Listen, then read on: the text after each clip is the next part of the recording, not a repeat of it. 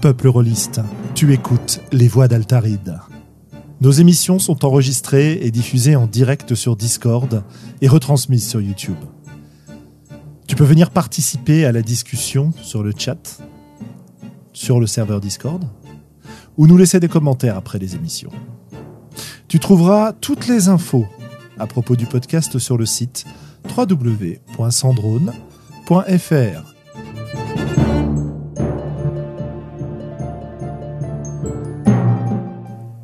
Bonne écoute.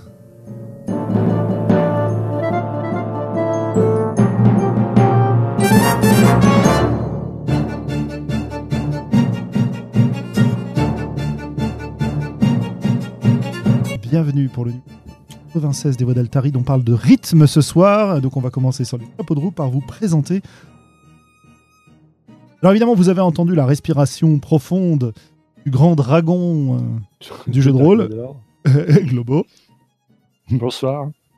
Et avec nous ce soir, bah, écoute, on a, on a deux auteurs prestigieux de jeux de rôle, n'est-ce pas? Euh, Nous avons Mathieu, auteur de l'horloge Oui, du bonjour. diable. Et Est-ce que tu as, C'est ça, autre, mec. Oui. tu as d'autres, Est-ce que- d'autres jeux ou pas? Euh, non, pas. Déjà, j'essaie de finir le premier. En fait, si j'ai j'ai d'autres projets qui, qui pourraient venir, mais bon, la, la priorité, c'est c'est- c'est vraiment de terminer l'horloge du diable, pour lequel j'ai j'ai des euh, gros soucis de euh, de motivation, euh, on va dire, pour pour terminer certains certains certaines choses qui qui doivent absolument être faites, quoi. Donc, voilà.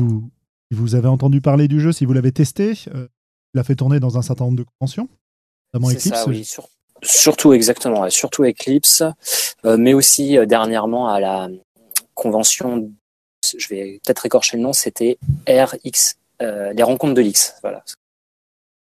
Et euh, donc voilà, je l'ai surtout fait euh, tourner dans, dans, euh, dans ces conventions-là. Et vous pouvez aussi, euh, sans doute, s'il y a des gens qui, qui sont intéressés, y jouer euh, l'année prochaine sur, euh, d'ailleurs c'est bientôt là, enfin je sais plus, que je regarde sur le, la prochaine édition de justement d'Eclipse. Euh, alors, ce sera pas Eclipse parce que Eclipse n'aura pas lieu cette année, d'après. Ah, Ah. Equinox, il s'appelle ça. Equinox. Euh, un format un peu plus petit. Oui. C'est super. Euh, et puis sinon, ils viennent te, ils viennent te choper euh, sur le, le Discord, euh, par exemple, des courants alternatifs, Voilà. C'est ça. et te, et te harceler pour que tu avances. Ça sera de la motivation. C'est ça, exactement. Vous aviez fait un, un podcast sur le sujet à la cellule aussi, et du jeu? Oui, oui, oui, on a fait un podcast là, euh, bah, lorsque justement j'ai signé avec euh, donc euh, mon éditeur euh, Brajlon et, euh, et donc maintenant bah, il faut euh, il faut arriver justement à, à terminer et à finaliser en fait ces scénarios. J'en ai un qui est pratiquement euh, terminé et euh, donc il m'en reste encore deux autres qui sont jouables en fait, mais euh, j'ai des euh, en fait, le, le problème, si tu veux, se pose vraiment en, en termes de transmission. La transmission, c'est c'est vraiment quelque chose de, de très très dur, quoi. Je trouve. En fait, c'est pas le fait de créer en tant que tel la mécanique, les scénarios, d'avoir les idées. La transmission, c'est oh, qu'est-ce que c'est dur, quoi. C'est c'est vrai, c'est vraiment dur, je trouve. On va continuer notre petit tour. euh, et euh, deux- deuxième auteur extrêmement prestigieux, on ne le présente plus, c'est une star absolue, euh, y compris outre-Atlantique maintenant. hein, n'est-ce pas Monsieur Vivien Fe- Fe- euh, Féasson, pardon, Euh, donc euh, auteur euh, Libreté, Les errants du Kyo, Perdu sous la pluie, Les d'acier, sans doute d'autres. Eh, Peut-être. À venir. À venir. Ah, salut Vivien, ça fait plaisir de te retrouver ici. Oui, je, je, je, je profite d'être euh, tout seul chez moi pour, pour une fois pouvoir passer en toute quiétude. Et pour finir, nous avons une Sandra Sauvage qui rejoint le canal. Je ne sais pas si elle va pouvoir s'exprimer si son micro est opérationnel, mais en tout cas, salut Sandra. Bonsoir, bonsoir. Je crois que mon micro est opérationnel. Formidable. Yeah. Bonsoir. Ah, bah ça fait plaisir, ça faisait longtemps qu'on t'avait pas. Le karma, le karma, tout le monde sait que j'ai tué des petits chatons dans une autre vie. C'est ça, exactement. Bien. Alors ce soir, de quoi va-t-on parler? Bah, Écoutez, on va parler du rythme en jeu de rôle. Alors ça fait suite à une conversation qui a eu lieu sur sur le des courants alternatifs où on a parlé du et notamment une problématique de Gaël Sacré qui écrit un jeu actuellement sans meneur de jeu, un jeu dans la problématique, dans la, sur le modèle, c'est quoi? C'est de. Oui, c'est ça, c'est Belonging Outside Belonging, donc les jeux inspirés du travail d'Avril. Pour de. Oh, zut, le nom m'échappe. Trop de mémoire. Dream Askew, voilà, merci. Mémoire affreux, pile au mauvais moment. Euh, et donc, poser la question de comment gérer le rythme dans un jeu sans MJ quand t'as pas quelqu'un qui est dédié à ce rôle-là. Donc on a discuté, on s'est dit que ça ferait une bonne émission, et donc bah, on se retrouve ce soir pour parler d'un peu tout ça.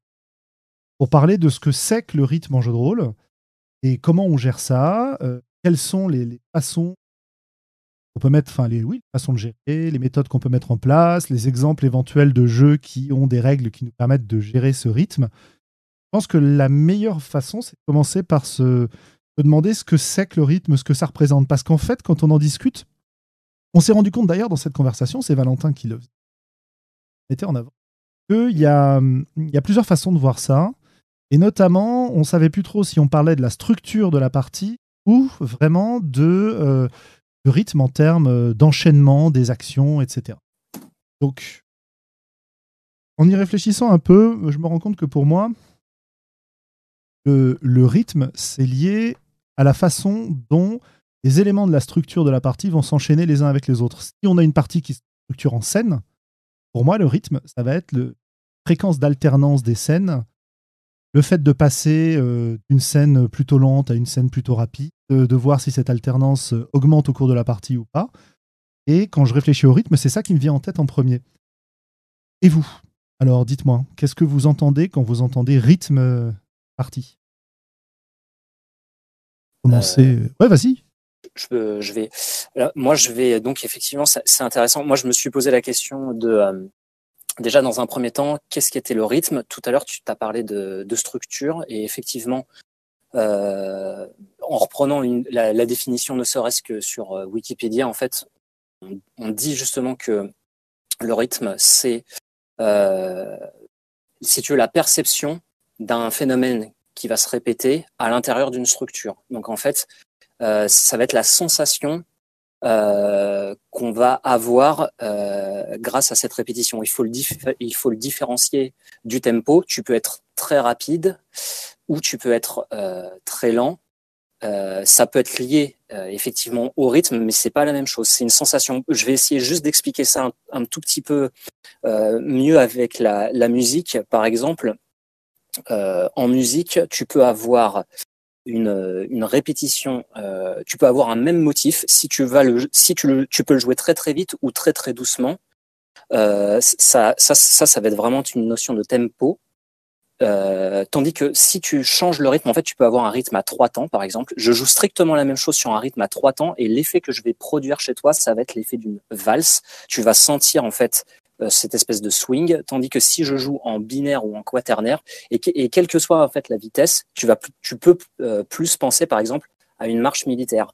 Et ce qui fait que en fait, quelle que soit la rapidité, euh, et ben en fait ça, ça ne va pas évoquer euh, chez toi la même la même sensation. Et et pour moi justement dans le pour revenir maintenant au, jeu de rôle.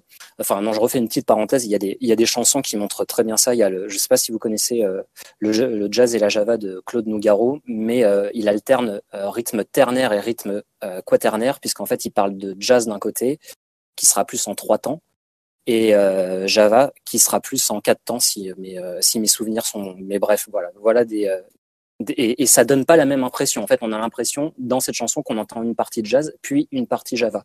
Et ça, c'est bien une impression. Le rythme, en fait, va vraiment donner cette sensation-là. Et, donc, pour euh, sur ma définition à moi du rythme en jeu de rôle, ça va rejoindre quand même un peu ce que tu as dit, c'est-à-dire que euh, pour moi, ça va euh, caractériser cette sensation d'avancer à partir du moment où on fait des scènes, où par exemple on, va inscrire ça cette partie-là, euh, par exemple, avec un scénario. Je ne sais pas si le rythme en tant que tel, la grille d'analyse du rythme, euh, peut être adapté pour des jeux qui ne qui, qui, qui peut-être ne font pas de qui ne suivent pas forcément l'histoire, qui ne veulent pas forcément raconter une histoire au sens peut-être peut-être plus plus traditionnel. Je je sais pas encore pour ça puisque moi moi-même je suis issu plus en fait de la de la culture traditionnelle. Donc voilà à peu près. Moi c'est pour répondre à la question, le rythme c'est une sensation euh, de, de, mouvement, une sensation d'avancer vers euh, quelque chose, je dirais. Ok. Non, c'est le, le, parallèle avec la musique est intéressant et euh, moi, ça m'évoque des questions de comment je vais comment je vais pouvoir appliquer cette idée en jeu de rôle. Par exemple, si je voulais reproduire l'expérience de, la chanson de Nougaro euh, faisant coexister dans une même, euh, une même partie finalement de rythmes différents, comment je m'y prendrais, tu vois? Donc ça, c'est un super enthousiasmant. Vivien, de ton côté, qu'est-ce que tu en penses, toi? Ouais, j'avais envie d'être un peu, du coup, d'amener du pragmatisme là-dedans, en fait, euh, parce que le problème, en fait, là où pour moi la comparaison avec la musique, ou moi j'aurais comparé avec le cinéma, non pas s'arrête, mais en tout cas commence un petit peu à vaciller, c'est que euh, moi j'ai l'impression que ce serait l'équivalent en fait d'avoir ta musique, et sauf que toutes les deux minutes, tu as euh, un des membres du public ou un des, euh, un des joueurs d'orchestre qui redemande à celui qui est en train de jouer de la basse, attends, tu peux me la jouer un petit peu différemment, etc. C'est-à-dire qu'il y a toujours des espèces d'échanges, de questions, d'interruptions en jeu de rôle qui, pour moi, ont une certaine tendance à tuer une possibilité de, de rythme véritable, quoi. J'ai l'impression que finalement, quand, euh, quand, on imagine du rythme, on imagine quoi En fait, souvent, on imagine un MJ euh, bienveillamment tyrannique, on va dire, euh, animateur, qui est là pour euh, en mettre plein la vue à ses joueurs, des joueurs plutôt suiveurs euh, qui ont euh, trois, trois, trois lignes à, à, dire à peu près, quoi. Et sinon, c'est le MJ qui emporte tout parce que du coup, ça permet d'impulser le rythme sans, sans avoir à trop passer son temps en fait à s'interrompre, se questionner, s'interroger. Du coup, j'ai l'impression que souvent, enfin en tout cas, à mon avis, quand on parle de rythme, souvent là, ce que les gens ont en tête, c'est plutôt le tempo, comme tu décrivais, Mathieu, c'est-à-dire l'idée de vitesse, d'énergie, euh, d'impulsion, euh, ce genre de choses, plus que euh, des, variantes bien définies avec des, plages plus calmes et des moments plus dynamiques et, et des, ruptures qu'on peut qu'on peut sentir quoi, des contrastes hein, véritables. Même si je dis pas que c'est pas possible, je dis juste que c'est très comment dire très dilué, très, euh, très saturé. Quoi. Je ne sais pas si on a envie de se lancer directement là-dedans, mais c'est une des, une des choses sur lesquelles je voulais t'interroger. Comme tu as, euh, écrit sur les échanges entre euh, joueurs, enfin les gens qui participent à une partie de jeu de rôle, dans ta grammaire du jeu de rôle, etc. Il y a, euh, en revenant justement sur ce que tu disais, cette impression de tempo et de, et de vitesse et de gestion du rythme par un, un comme tu il laisse pas le temps aux joueurs de réfléchir, etc. Il y a peut-être quelque chose à voir dans la fréquence justement de ces échanges. Euh, moi, j'ai remarqué que à partir du moment où j'ai envie de mettre de la pression, de mettre, on va peut-être y revenir d'ailleurs, de la pression, du rythme, j'ai tendance à euh, faire des phrases plus courtes, euh, à, déclencher des, échanges plus courts, à pas laisser le temps de réfléchir, à pas laisser de silence, etc. Donc, je sais pas si pour toi ça, ça participe du tempo dont on parlait ou d'un rythme plus général, par exemple?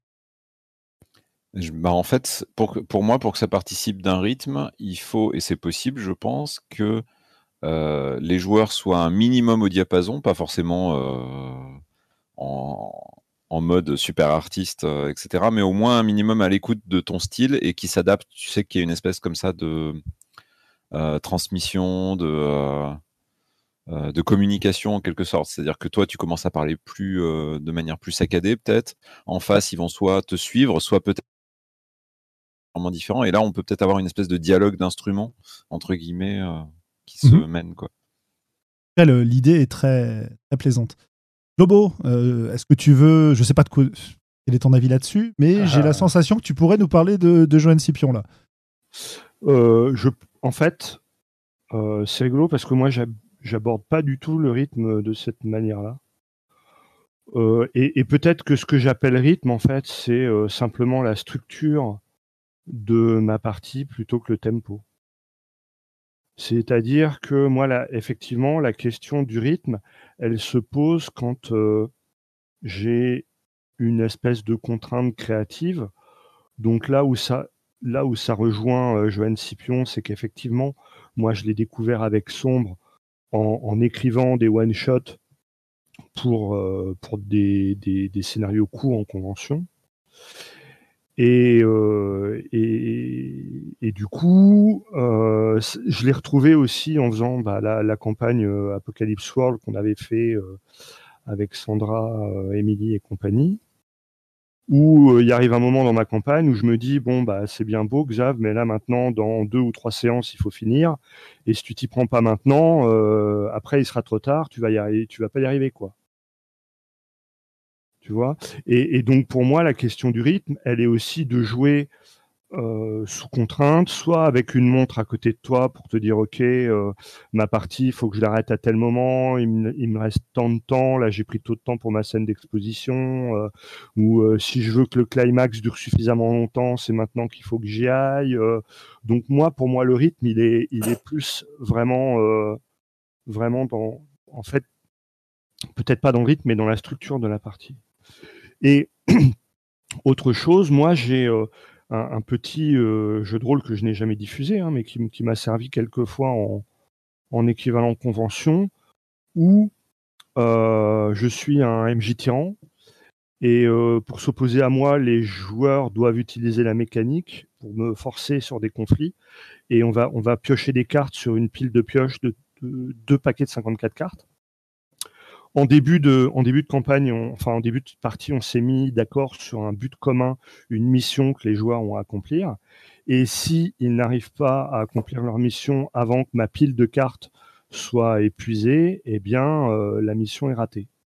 Mais ils peuvent en cours de partie euh, faire des révélations euh, sur leur personnage pour réalimenter cette pile de cartes. Et du coup, c'est un petit peu ça qui, euh, donne aussi le rythme parce que euh, moi, en tant que MJ tyran, je vais y aller mollo au début, mais plus, plus la partie va s'accélérer, euh, plus pire je serai, quoi. Et donc, ils seront obligés de piocher des cartes, et plus ils piochent de cartes, plus cette espèce d'horloge d'Armageddon tique et avance. Et euh, alors, est-ce qu'ils font des, révélations? Est-ce qu'ils en font pas? Est-ce qu'ils essaient d'atteindre le but final euh, avant le et, je trouve que ça donne un, enfin peut-être que ça donne un rythme, en tout cas selon moi.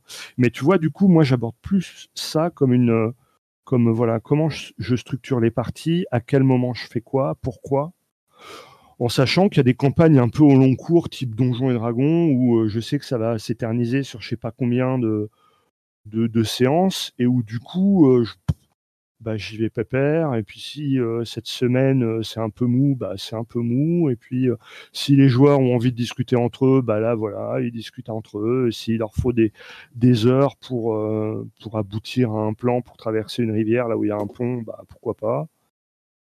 Et enfin, tu vois ce que je veux dire. Donc, j'ai mmh vraiment des, des, des, histoires, enfin des, des ressentis différents en fonction des contraintes que j'ai et, c'est ces contraintes-là qui vont me dicter le rythme que je dois mettre. bah c'est une gestion du temps dans les contraintes qui te sont données. Euh, voilà. pour moi, ça se. Qui va, qui va définir le rythme. Euh, et, ça suppose que ben, j'ai une, une, conscience du temps qui passe, soit en quantité de séances, soit euh, même des fois simplement avec l'horloge à côté de moi. Quoi. avant de passer la parole à Sandra, peut-être que d'ailleurs, évoquera des choses. Quand je te parlais de Joanne Scipion, je pensais au phénomène, enfin, à la méthode que tu nous as présentée plusieurs fois, euh, Xavier. De la montée horrifique euh, qui met en place dans Sombre, tu vois. Avec euh, son, son, avancement par palier, etc. etc. On reparlera parce que je crois que. Moi, je, ne sais pas si j'arrive. Hein. Moi, je, quand, quand je fais du sombre, je sais pas si j'arrive, en fait. C'est-à-dire que lui, il a conscience de la structure qu'il veut dans ses scénarios. Moi, quand je fais des scénarios de sombre, c'est pas ma priorité, en fait. Sandra, alors pour toi, le rythme, comment ça se passe? Alors pour moi déjà l'analogie de musique, j'ai euh, l'oreille musicale d'une bûche, donc tout de suite euh, je suis beaucoup moins à l'aise. Mais euh, pour moi le rythme d'une partie, je suis contente et satisfaite d'une partie. Je pense qu'elle a bon rythme quand je sens que tout au long de ma séance ou tout au long de la partie, j'ai réussi à capter l'attention de mes joueurs que ce soit parce qu'ils aient fait du social, parce qu'ils aient fait euh, du RP, qu'ils aient fait du combat ou autre, que je sens que leur attention, en fait, j'ai réussi à l'avoir sur tout le moment. Et que ce soit pas simplement euh, lors des combats ou lors d'une mise en abîme que euh, j'arrive à les capter. C'est euh, donc pour moi le rythme c'est plus lié à, comment je vais dérouler ma partie, comment est-ce que je vais gérer mes mises en valeur de tel ou tel personnage à tel moment, comment je vais gérer mes transitions de scène, c'est plus ça le rythme de la partie sur comment faire en sorte que mon joueur va pas s'ennuyer, qu'il va pas sortir son portable, ou que ma joueuse ne va pas piquer une sieste euh, au bout euh, d'une heure parce que j'ai pas réussi à capter son attention. Donc moi le rythme c'est vraiment euh, lié à capter l'attention de mes joueurs jusqu'à la fin de la séance. Si j'ai fait ça, je suis contente. Après, je peux faire une mise de, en, en augmenter le tempo ou en utilisant des accessoires de jeu ou des euh, mises en abîme. Je m'inspire de, bah, de Sombre, de ce qu'a fait Johan pour un scénario de Sombre Zéro, où c'est un scénario où tu es dans Deep, Space Core, tu es dans un vaisseau, tu as 15 minutes pour en sortir, et il y a une horloge sur la table qui dure 15 minutes. Ouais, je l'ai fait aussi celui-là. Ouais, bah, j'utilise ça pour euh, un ou deux de mes scénarios que j'ai. C'est euh, mes joueurs aiment bien les scénarios ou autre, bah, quand euh, je leur dis qu'ils ont une heure pour désamorcer la, pour trouver, désamorcer la bombe et qu'ils ont le chronomètre avec euh, une heure, bah là, le rythme, j'ai pas me posé de questions sur le rythme de la partie, j'ai accéléré le tempo de la partie, je leur ai mis la pression, ils voient être à fond dessus, ils voient le temps qui s'écoule, et ça y va. Le rythme de la partie, après, c'est, ça, c'est des moyens pour gérer le rythme de la partie que j'aime, mais après, tu as d'autres techniques. Et pour moi, le rythme, c'est vraiment la gestion de l'attention des joueurs. Et alors, comment tu fais justement pour, pour gérer cette attention, pour relancer, pour, pour laisser Comment tu choisis, par exemple, combien tu vas laisser de temps de réflexion? Quand est-ce qu'il faut que tu relances? Quand est-ce qu'il faut que tu interviennes? C'est quoi tes techniques de gestion du rythme? Je les observe en permanence, mes joueurs. Je suis Big Brother. Il y a des fois, tout le monde est fatigué autour de la table, donc tu sens que les gens ont envie de se poser sur un rythme cool, mais ils sont dans l'ambiance encore. C'est dès que, par contre, dès qu'ils sortent euh, du jeu, c'est là où c'est, euh, il faut que je, il faut que je rebalance quelque chose, faut que je bouge, faut que je reprenne la main, que dès que je sens qu'il y a un joueur qui commence à se déconnecter, hop, on fait une petite transition, on passe sur une autre scène, je mets un nouveau front, je fais une mise en abîme, enfin, c'est euh, je surveille euh, mes joueurs. Ça varie selon chaque table, ça varie selon chaque chose, chaque moment. c'est vraiment, euh, j'utilise beaucoup de choses d'Apocalypse World, j'utilise les conseils que donnait John Wick, enfin, je lis beaucoup de conseils OMJ, beaucoup de conseils aussi de gestion de projet, d'animation de réunion. J'en ai déjà parlé sur des techniques de management. Donc, j'applique ça au jeu de rôle pour euh, entretenir en fait l'attention des joueurs, qu'ils aient pas. Euh, est-ce que tu, il y a un truc que j'aimerais bien comprendre là-dessus. Euh, est-ce que c'est que tu leur laisses pas le temps de souffler? Ou est-ce que justement tu essaies de. Enfin, j'imagine que tu essayes de trouver l'équilibre entre le moment où la personne a besoin de, se, de prendre un peu de recul pour réfléchir et le moment où elle commence à s'ennuyer en fait? C'est ça. C'est faut faire le moment le plus dur. Bah, c'est ça à ça que ça aussi de finir par connaître ses joueurs ou avoir l'habitude de surveiller ses joueurs, c'est que entre un joueur qui va juste avoir besoin de prendre du recul, réfléchir à ce que je lui ai donné, mouliner pour pouvoir avancer dans le scénario, pour pouvoir avancer dans son personnage, comment il réoriente son personnage par rapport à ce qu'il a appris, et le joueur qui est euh, limite en train de se dire tiens c'est l'heure de sortir le portable parce que j'ai euh, j'ai euh, Game of Thrones qui va passer, c'est il faut trouver le bon moment en fait faut trouver le bon endroit.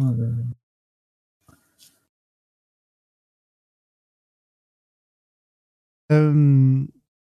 alors, est-ce que vous avez quelque chose à rajouter sur ce tour de rythme, des choses auxquelles vous auriez pensé pendant que les autres parlaient? Moi, je, ça m'a inspiré ce que disait Sandra. Euh, et, ça m'a fait penser aussi à une autre manière dont je mène, et j'en ai déjà parlé dans les voies d'Altaride, c'est-à-dire que euh, je donne des choses à faire aux joueurs indépendamment de moi, meneur de jeu. Et du coup, il y a peut-être qu'on revient, tu sais, à cette histoire de double tempo qui était euh, qui était évoquée plus tôt. C'est-à-dire que les joueurs, ils vont discuter entre eux, ils n'auront pas forcément tout le temps besoin de moi, et du coup, moi, je vais pouvoir ponctuellement euh, euh, aller en interaction avec l'un ou l'autre le dynamiser, le relancer, répondre à ses interrogations. tu vois ce que je veux dire? Oui, oui, oui, j'approuve. Et alors, est-ce que, est-ce que ça aussi, c'est un moyen d'avoir bah, en fait des rythmes différents, c'est-à-dire un rythme avec le joueur avec lequel tu as une, une interaction et puis un rythme avec, avec quelqu'un d'autre, quoi. Tu vois? Ouais, il y, a toujours, de toute façon, à mon avis, plusieurs rythmes qui.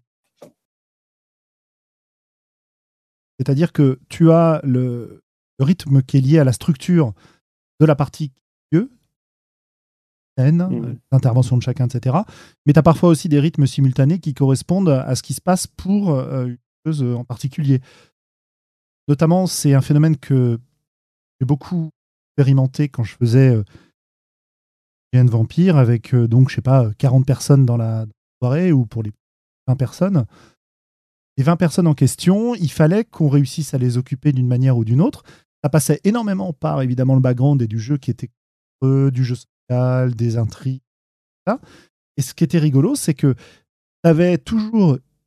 Bon, la façon dont on travaillait, euh, on avait toujours une intrigue principale qui avançait euh, petit à petit, gérait le rythme justement pour qu'elle tienne toute la saison globalement.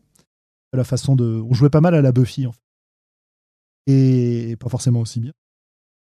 Euh, et, et, derrière, tu avais des rythmes qui étaient des rythmes de, liés aux intrigues personnelles des personnages. C'est-à-dire, soit ils avaient un objectif, soit ils découvraient des choses sur leur passé, on explorait leur background, pas de choses comme ça. Mmh.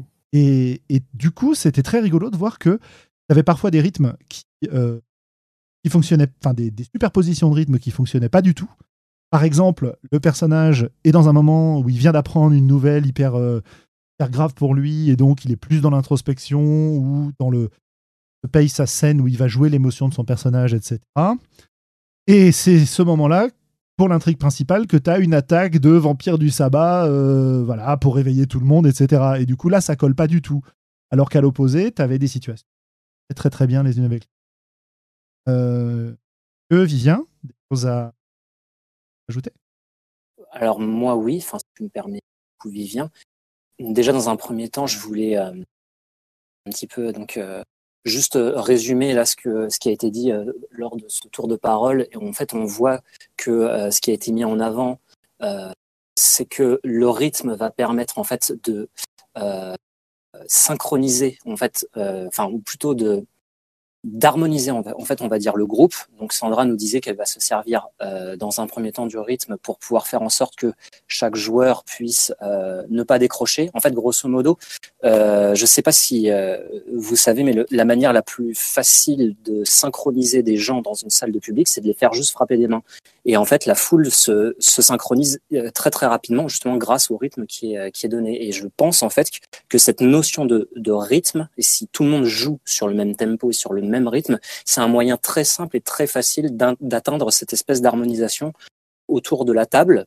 Donc ça, c'est plus ou moins ce que je note en fait de ce qui ressort des euh, euh, de, la conversation. Et de l'autre côté, la gestion du temps, effectivement, c'est le, rythme comme un outil de gestion du, temps, comme le disait Globo, c'est-à-dire, euh, ben moi, j'ai un temps imparti qui m'est échu, sur laquelle je vais jouer ce soir ou alors en campagne. Et donc, je vais pouvoir gérer et m'adapter par rapport, par rapport à ça. Euh, donc moi, aussi, je m'en sers de cette manière-là, hein, vraiment. Et pour ma part, en fait, euh, pourquoi est-ce que j'utilise le rythme? Moi, pour moi, le, rythme, c'est vraiment un outil. En fait, on, on peut l'utiliser, on peut, on peut ne pas l'utiliser. C'est une, une, grille euh, d'analyse. En tout cas, moi, j'ai remarqué que les parties que je préférais étaient celles dans lesquelles il y avait un rythme qui était maîtrisé.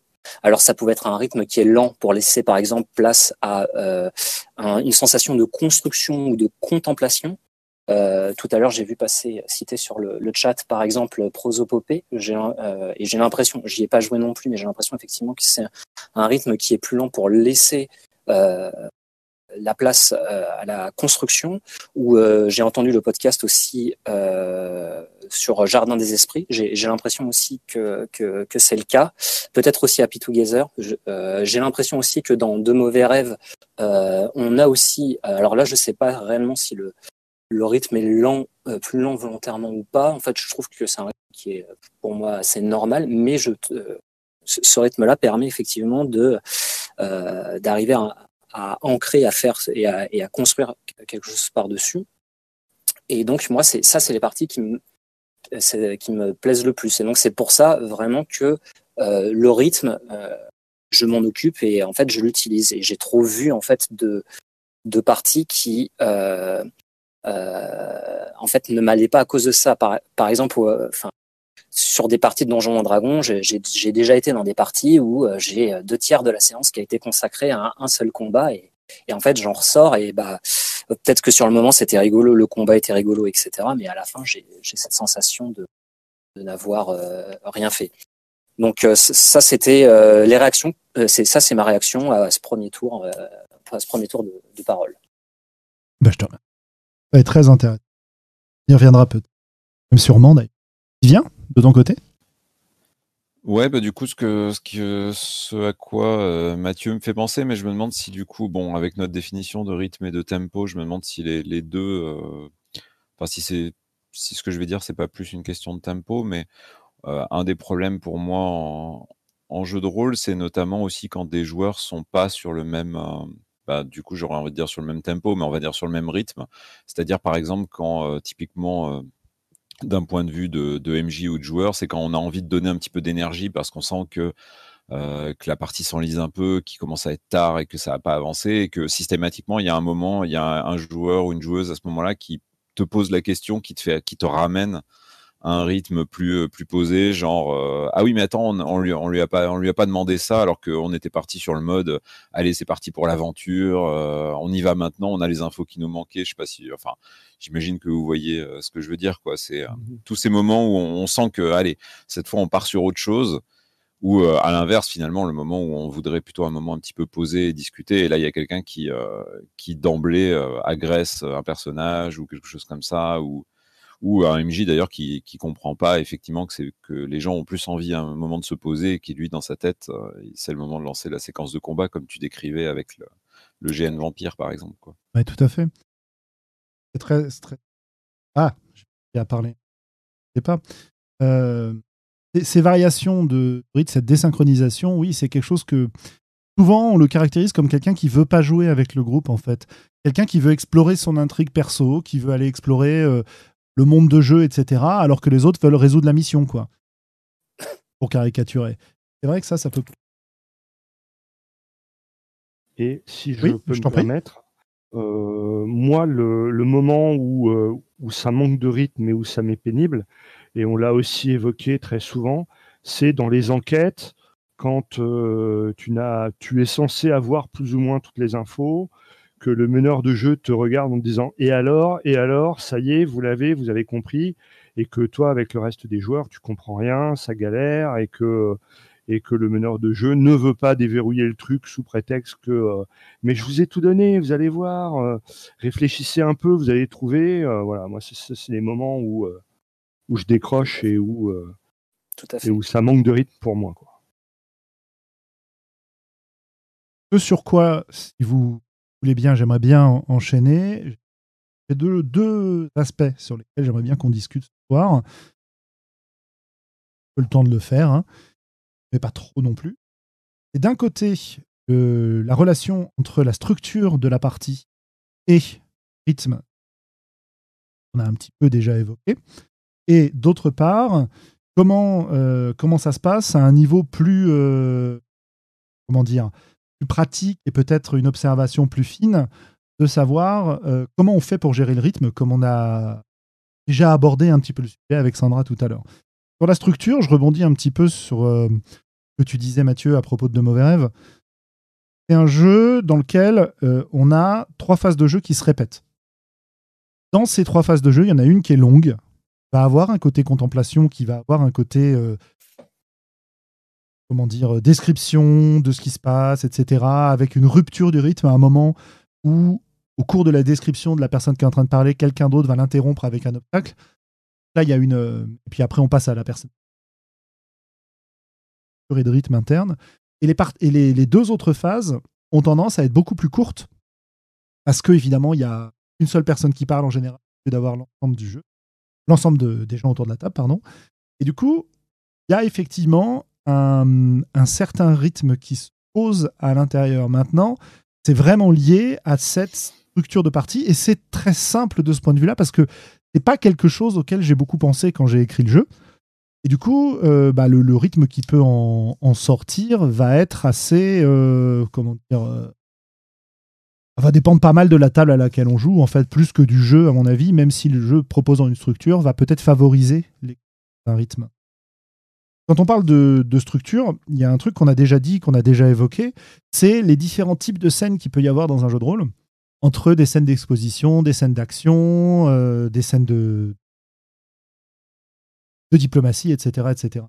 Et moi, je, j'ai tendance à voir le rythme de la partie dans l'alternance de scènes, sachant que ces scènes ont leur propre tempo, en fait. Et en alternant un tempo rapide, euh, en théorie, une scène de combat, on pourra y revenir. On parle de donjon avec le combat qui dure toute la après-midi. Euh, en tout cas, une scène d'action qui est censée avoir un tempo rapide et alterner avec des moments justement de pause, de contemplation, de discussion. Euh, et c'est ce qu'on développait dans la discussion. En tout cas, moi, c'est une des choses sur lesquelles j'essaye de, de, réfléchir et de travailler sur, sur un jeu sur lequel je travaille qui s'appelle. Faire en sorte que cette alternance existe, mais que, donc tempo rapide, tempo lent, alors pas nécessairement chose de binaire avec tempo rapide puis tempo mais parfois des structures un peu plus complexes. Euh, mais de ressentir une accélération, et là je renvoie à ce que demandait euh, Gaël justement, en, jouant aussi sur la durée de chacune de ces scènes.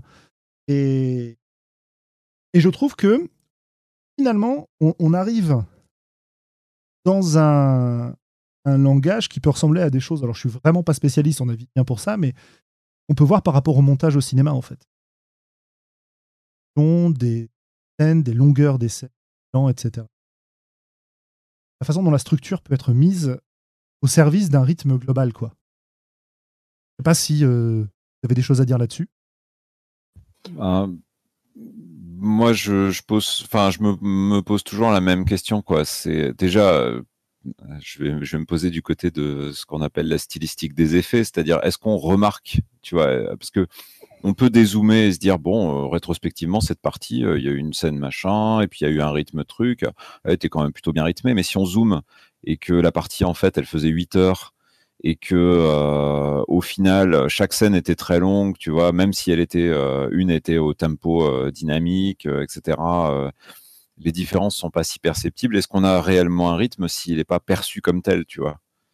Je me, par exemple, bon, je, je, vais prendre un exemple qui où vous allez me contredire et très certainement a raison, c'est est-ce que typiquement les, jeux qui me viennent à l'esprit, donc plutôt de type moins moins jeu tradit du coup, parce que jeu tradit on imagine bien le MJ qui se dit ah là ils ont l'air tout mou, euh, ah punaise il faut que je mette un super truc de rythme et là il se met à faire des, grands gestes et à faire une voix chelou ou un truc comme ça euh, en mode euh, en acteur studio. mais par exemple typiquement pour les jeux sans MJ, j'ai souvent l'impression que on joue dans un rythme assez euh, uniforme quoi quelque part. On, se met dans un certain rythme et on s'y coule et on a tendance à y rester. Je, suis sûr qu'il y a des tas de contre-exemples là-dessus, mais dans le jeu sans MJ, bon, t'as pas de t'as personne qui va avoir ce rôle de relance. Qui est euh, responsable du rythme justement. Voilà, c'est ça. Donc euh, je suis assez je suis assez d'accord que tu dis, mais en même oui, oui, oui, je vous en Excuse-moi, oui, sur le... moi j'ai remarqué, j'ai fait peu de jeux en fait sans, sans meneur, mais le peu que j'ai fait euh, avait une structure justement, puisqu'il n'y avait pas de meneur qui était inscrite. Alors je parle par exemple de Montségur 1244, si je dis pas de bêtises, qui a imposait une structure. J'en ai fait un autre, mais je me rappelle plus du tout le nom. Euh, on parlait de, de mauvais rêves, et si je dis pas de bêtises, en fait il y a un MJ, mais il est plus ou moins caché. C'est un MJ finalement tournant.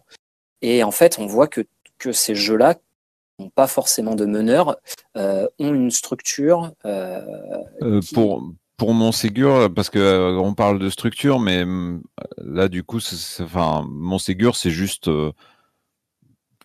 des thématiques, tu vois. Enfin, je je sais pas si, Bah, je sais si pas du si- coup c'est une structure pro- propre au rythme en fait. Je voulais juste. te Bah, je, sais- je sais pas si on parle de la même chose. Moi, dans, dans mon souvenir, et ça fait un petit moment que, que j'y ai joué à Montségur, euh, il y avait euh, il y avait différentes phases en fait. On avait une phase. euh, après, j'espère que je vais pas trop spoil maintenant que je suis en train d'y penser, mais on avait une phase euh, avant une chose qui doit arriver, une phase pendant et une phase après. Et ce qui fait que déjà là, en fait, tu as une, structure qui va découper effectivement, qui va, découper euh,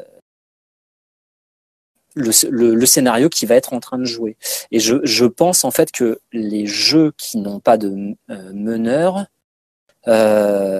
en tout cas pour ceux que j'ai fait, avaient vraiment réfléchi à ce, à ce genre de choses, au fait que justement il n'y avait pas de MJ pour pouvoir relancer. Euh, Euh, après, du coup, juste pour éclair, toi, tu dirais que euh, le rythme ici, il est lié aux thèmes qui sont abordés? euh, oui, non, mais même il y avait des phases, hein, il y avait des paliers. En fait, grosso Oui, modo, des, on- des phases. Mais du coup, qu'est-ce que tu mets dans les phases? Parce que, mm, enfin, mm, Eh ben en fait, euh, c'est ce que tu disais tout à l'heure. Le rythme, en fait, c'est l'impression. Est-ce que tu as, enfin, en tout cas, c'est l'impression euh, que tu vas avoir. Le rythme, en fait, c'est super dur à définir. Même euh, dans la, si tu prends une définition stricte du rythme, tu vas voir, ça va être vraiment très très très dur. C'est l'impression que va te donner quelque chose. Moi, dans mon Ségur, euh, c'est, excuse-moi, c'est l'impression que va te donner un élément qui est euh, un événement qui est périodique à l'intérieur d'une structure. Et moi, dans, 1000 euh, dans euh, mon Ségur 1244, si je me rappelle bien, il y a trois phases, je crois, ou, ou peut-être un peu plus. Euh, et en fait, tu continues euh, tout simplement d'avancer. Et en fait, rien que par ce fait-là et le fait d'aller vers une fin, en soi, ça me donnait, euh, si tu veux, euh, euh, malgré tout, cette sensation de progression. Et je trouvais qu'il y avait beaucoup plus de rythme dans ce jeu sans meneur que dans la partie dont je t'ai parlé, par exemple, de, Donjons et Dragons, où j'ai pu passer deux tiers de mon temps en fait sur un comment s'appelle un, combat et sur la fin, ou même sur l'enquête que disait Globo, c'est-à-dire tu tournes en rond pendant deux tiers du temps alors que tu as toute, enfin et et t'as l'impression de et t'as cette impression de bloquer. Donc en, en en fait, c'est la, vue, la vue de la ligne d'arrivée, la vue de la progression qui donne le sentiment qu'il y a un rythme et d'une avancée. quoi. Exactement. Moi, c'est c'est la définition que j'en donne. Après, c'est peut-être pas euh, euh, celle de, de tout le monde, mais euh, voilà, c'est ça. Le fait qu'il y ait une progression vers une espèce de, euh, de résolution euh, et qu'on ne fait pas du surplace. En fait, grosso modo, si euh, le, le fait de euh, le problème, c'est le problème, c'est de ne pas, euh, si tu veux, arrêter les scènes. Alors que euh, dans, dans mon combat de Donjons et Dragons, si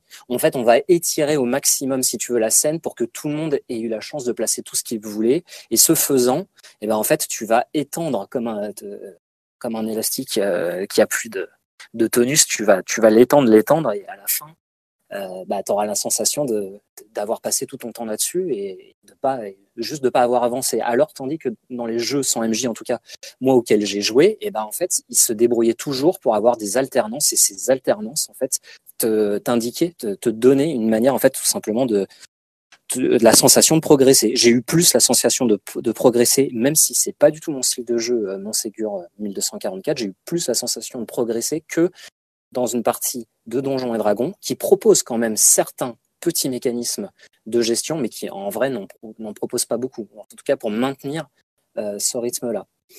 Mais peut-être que ça c'est plus euh, des questions de- du ressort du game design, de game design de C'est hyper intéressant aussi. D'ailleurs, je vais juste relayer ce que nous dit euh, Saros hein, sur, sur le chat.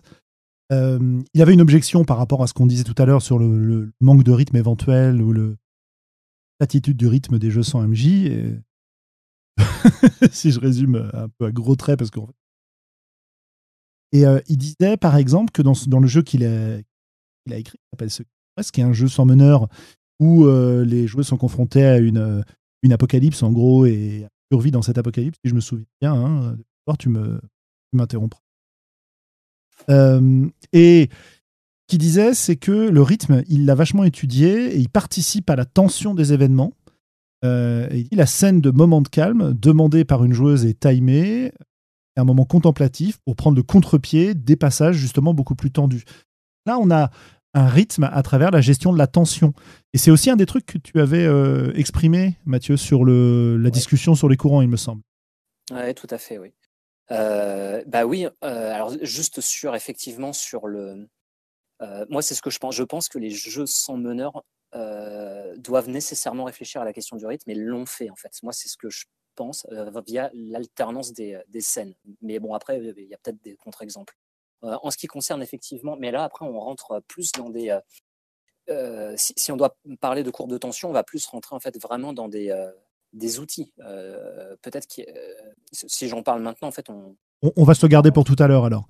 On va donner la parole un peu à Sandra, par exemple, qui reste bien tranquille en nous. que as plein. Ou pas d'ailleurs, tu as le droit, mais. Si, si, si, mais je suis en train d'écouter parce que ça me donne des idées en même temps sur la structure, mais euh, j'ai fait pas mal de jeux sans MJ. Et en fait, euh, j'étais plus en train de me dire que le rythme, surtout sur des jeux sans MJ, je l'ai perçu très différemment selon mes tables, en fait. Parce que la gestion du rythme, par exemple, je le vois, là, on s'est lancé sur les jeux sans MJ avec ma table de non-voyants. Et en fait, la gestion du rythme avec cette table est totalement différente d'avec euh, une table voyante ou même avec ma table euh, de surmuet. C'est pas du tout sur la même gestion du rythme, la même gestion de la temporalité, les mêmes ressentis. C'est euh, c'est vraiment quelque chose qui est à part et c'est sur une table entre guillemets classique je pense que ça ne passerait pas les techniques qu'on a mis en œuvre pour pouvoir relancer euh, la partie, pour pouvoir relancer le jeu. À quoi est-ce que vous jouez euh, OMJ Alors, euh, on a fait du Polaris, tragédie chevaleresque dans le plus haut nord, qui était, si je dis pas de bêtises, un des indie RPG de 2005 ou 2006, un truc comme ça. Un jeu légendaire, absolument. C'est le Shab al-Ilri Roach, qui est, voilà, qui est parce que voilà, c'est il y a des cafards, il y a du Lovecraft, bon bah euh, je suis foutu.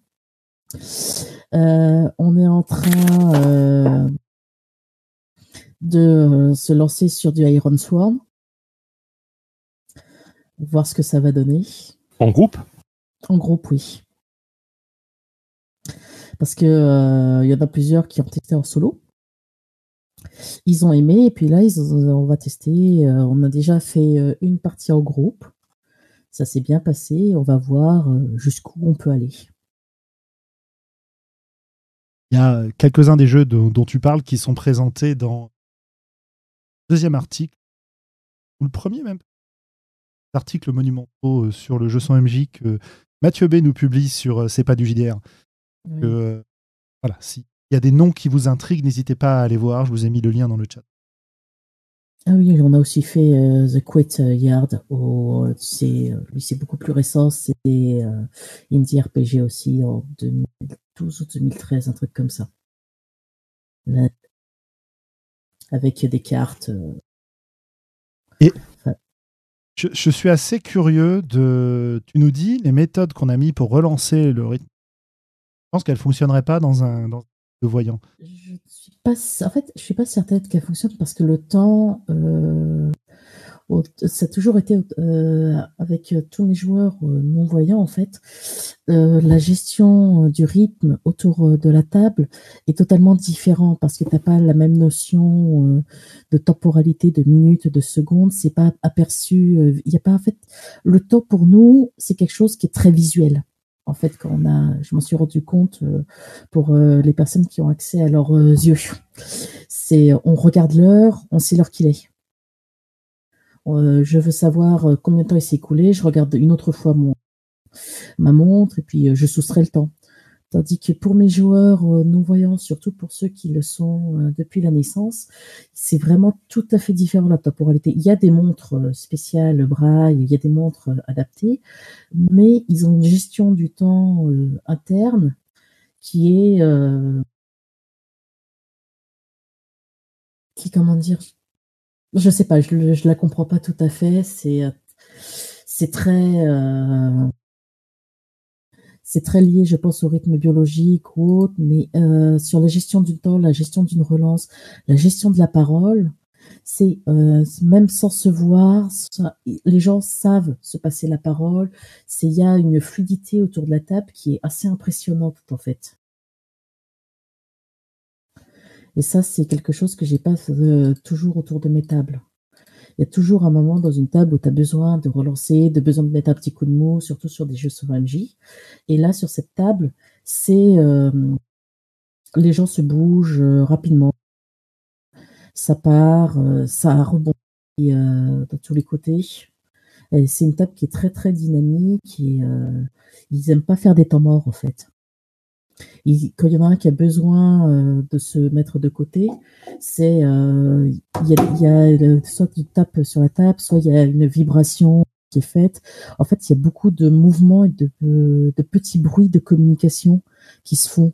Il y a une présence physique dans l'espace où euh, mes joueurs se, positionnent dans l'espace et euh, c'est de la communication euh, non verbale quasiment mais c'est juste en se réasseyant en se en bougeant ça permet de faire la passation de parole la passation de, de bâton.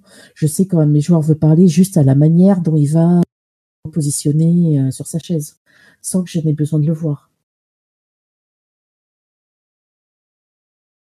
Ça nous laisse sans voix c'est fascinant. oui, ce qui a été dit, ça m'a fait beaucoup penser à la gestion du temps avec cette table. Parce que c'est vraiment quelque chose auquel on pense pas, tu vois, euh, taper un coup sur la table, enfin, je veux dire, on n'utilise pas du tout notre, à une table notre espace de euh, audio, je dirais, euh, autrement que par la parole. C'est vrai que c'est surprenant, quoi. Oui, bah, puis, vraiment la vibration de la table, le euh, taper sur la table, de gratter. Euh, c'est des petits bruits qui n'impactent pas lorsque tu parles, mais qui d'un côté, ce sont des bruits qui sont non naturels, donc tu vas y prêter attention. Et au final, au bout d'un moment, as, euh, tu as la communication qui se fait en fait, où ça a été parlé, un petit bruit est arrivé. Ah bah tiens, ça veut dire qu'il veut prendre la parole. Ah bah tiens, ça veut dire laissez-moi réfléchir, je suis de mon côté. Tiens, je suis un break. ou c'est vraiment euh, la gestion de la, table, c'est naturel en fait. Il me faisait déjà ça lorsque euh, j'étais euh, en MJ en maîtrise.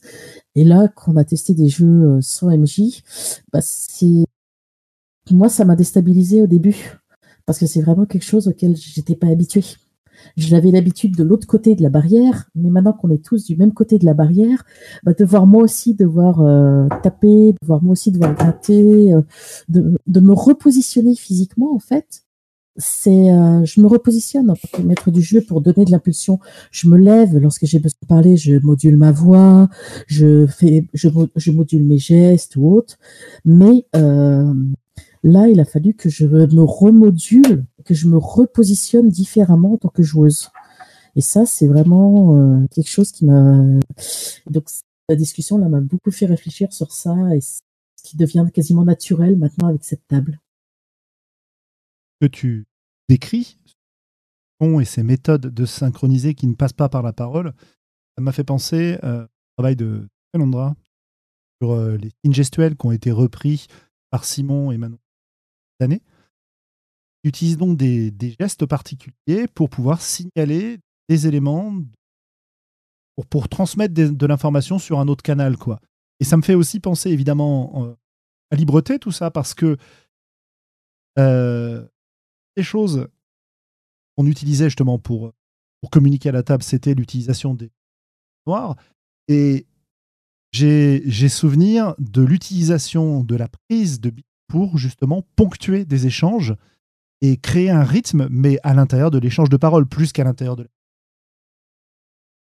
Qu'est-ce que tu en penses, Vivien, de ça? Tu as déjà envisagé euh, la, la dans Libreté comme une euh, méthode de gestion du rythme? Parce que là, on de passer sur la gestion du rythme, sauf si Globo veut parler de la structure. Non, non, non, ça me va. Je vous écoute, les enfants. Eh ben, écoute, c'est maintenant que tu en parles, en fait, ce qui est marrant, c'est qu'à la base, euh, la, mécanique de Bill Noir qui était en fait, c'est effectivement c'est quelque chose qui m'avait travaillé à un moment cette idée d'une conversation entre joueurs et puis euh, on pouvait imaginer, tu sais que la mécanique se gère en, sous-main en fait sur la table et, en silence et viennent en quelque sorte appuyer les mots. c'est ce que j'avais trouvé notamment dans comment ça s'appelle J'y ai jamais joué du coup, mais dans Perfect Revised, Unrevised de Avril Alder qui, qui se joue comme ça où les gens décrivent une scène où euh, il y a un rebelle, enfin un révolutionnaire qui essaye de s'enfuir et qui est poursuivi par un policier. Et à chaque fois qu'ils décrivent les choses, ils posent des jetons euh, qui reflètent plus ou moins leur, euh, investissement comment dire, dramatique, ou je, je me souviens plus exactement, mais et c'est vrai que quelque part il y a un petit peu cette idée de, de, rythmer, un peu comme on parlait du métronome, ou je sais plus, ça a été mis dans le chat. Et c'est vrai qu'on peut imaginer comme ça la, pose de jetons comme une, une ponctuation, un beat en quelque sorte régulier en fait de, drame quoi. C'est ce que j'ai, euh, ce que j'ai repris aussi. Mauvais rêve autour de la, gestion des discussions ou le fait de pouvoir poser justement des jetons et ton propos. Euh, va, va, générer. Ça marche pas tout le temps, hein, mais euh, il y, a, y, a, des parties où ça marche très très bien. On a comme ça un rythme de la conversation qui est mené par ces,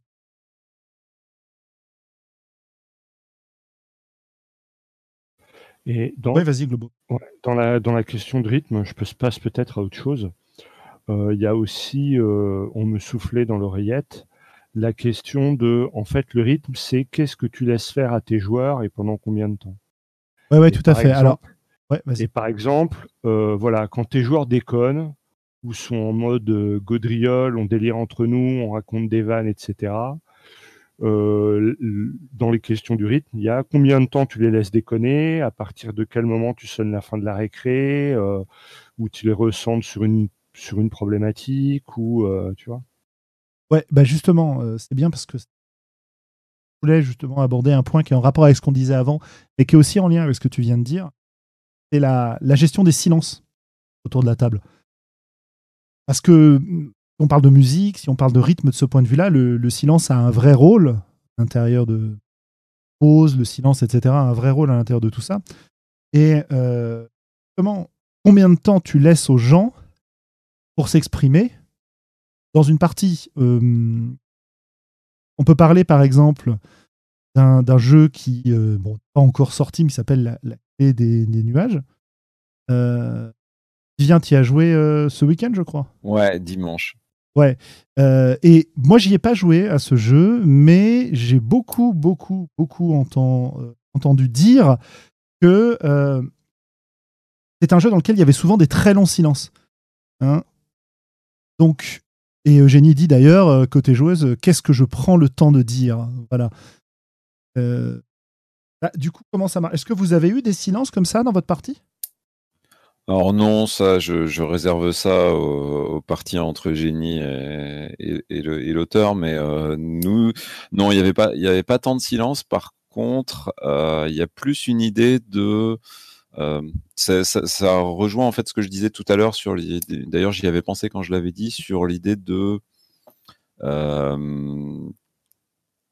de, communion entre, guillemets, c'est-à-dire de, mise au diapason en fait c'est un jeu qui favorise énormément en fait la mise au diapason entre les deux les deux personnes, ce qui fait qu'au bout d'un moment, il y a un rythme naturel en fait qui se crée euh, entre les deux personnes et qui en plus déborde aussi au niveau des thématiques même quoi.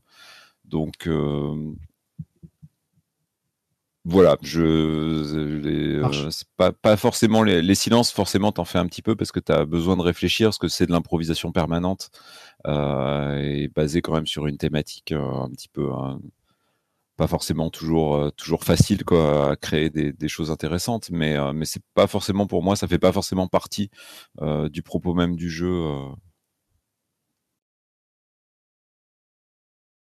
J'ai l'impression, pour ma part, pour façon générale, hein, parce que comme je disais, j'ai pas joué. Euh, j'ai l'impression, pour ma part, que j'ai appris à, accepter des silences, à accepter le rôle du silence dans le rythme, et notamment dans le fait contemplatif qu'un silence peut apporter à une scène. Donc à l'opposé d'un rythme échevelé d'une scène. J'ai appris ça avec des jeux indés, avec des jeux sans MJ, avec des jeux où euh, tu as une narration très partagée et où tu as une attente de création de la part des, de tous les participants à la table.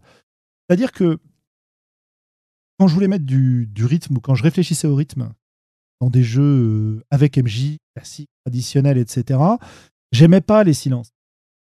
Quand on avait quelqu'un, justement, un des grands conseils qu'on va donner et qu'on va retrouver régulièrement, c'est de ne pas laisser le temps au joueur de réfléchir lorsqu'il est en train de gérer une scène d'action, tu vois. Et c'est le côté timé dont, Sandra, Globo, Mathieu parlaient sur Space Gore.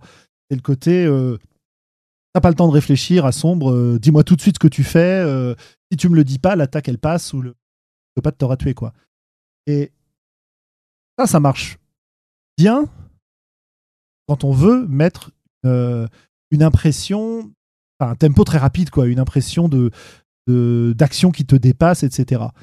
Mais j'avais jamais, jamais, jamais réfléchi à cette époque-là au fait que laisser du temps aux gens pour s'exprimer, pour réfléchir, c'était pas juste parce qu'ils avaient du mal et qu'ils n'étaient pas très créatifs et qu'il fallait trouver d'autres joueurs, quoi, pour caricature.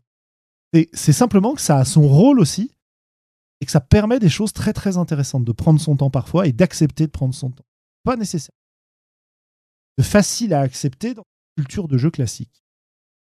Euh, tout à fait. Pour euh, rebondir dessus, effectivement, moi je pense que le silence et la respiration, en fait, ce sont des outils travers le rythme au service de l'intention du joueur. Effectivement, dans Deep Space Gore, ce qu'on veut, euh, c'est une action effrénée, nous faire bien sentir l'imminence d'un vaisseau qui va exploser et, et, le fait de se sentir à travers ça et pressé, oppressé. Il y a une espèce de convergence d'ailleurs là-dedans entre le personnage en fiction et le joueur qui se sont qui se sentent aussi pressés. Mais euh, on peut avoir tout à fait la, la, même chose à travers les silences et les respirations.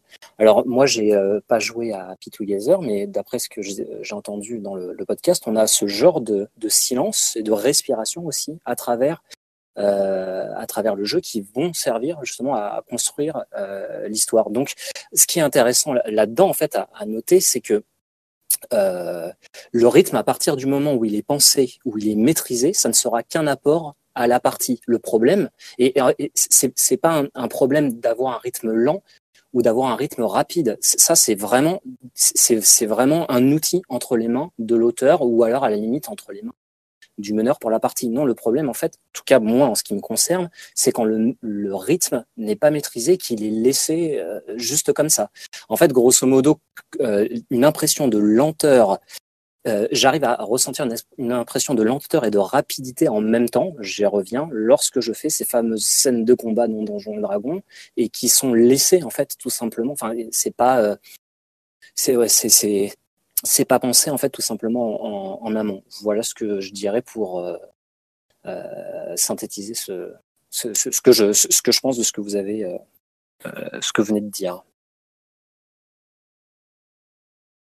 Ah, c'est juste, c'est vrai que le, le, combat, principalement en jeu de rôle traditionnel, parce que c'est vrai que c'est un, cas assez particulier, parce que c'est censé être un moment d'action intense, et en même temps, c'est le moment où mécaniquement le jeu se déploie euh, à l'infini, avec souvent des, des sous-options, des rounds, des machins, des trucs.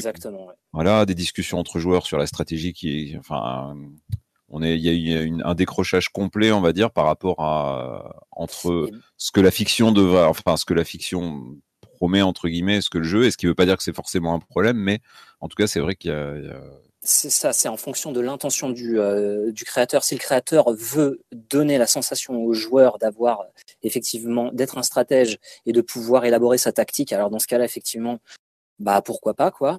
Euh, mais par contre, si l'auteur de jeu a envie de faire ressentir la fureur des combats, eh ben là on peut se dire, euh, ça serait mieux justement de d'arriver à, à, impulser un tempo rapide, un, un, contrôle du rythme aussi qui est rapide et, euh, et euh, quelque chose de, de, chaotique, de, de magmatique, si, si, si je puis dire. Euh, plutôt qu'effectivement.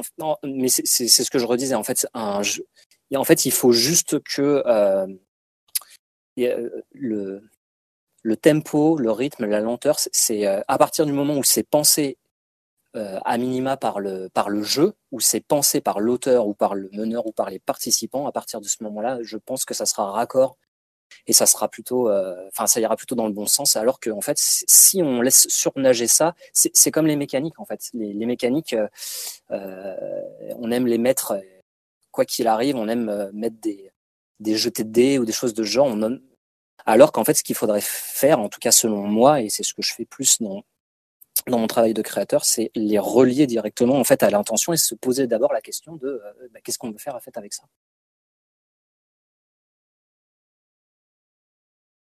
N'hésitez pas si vous avez euh, quelque chose à ajouter.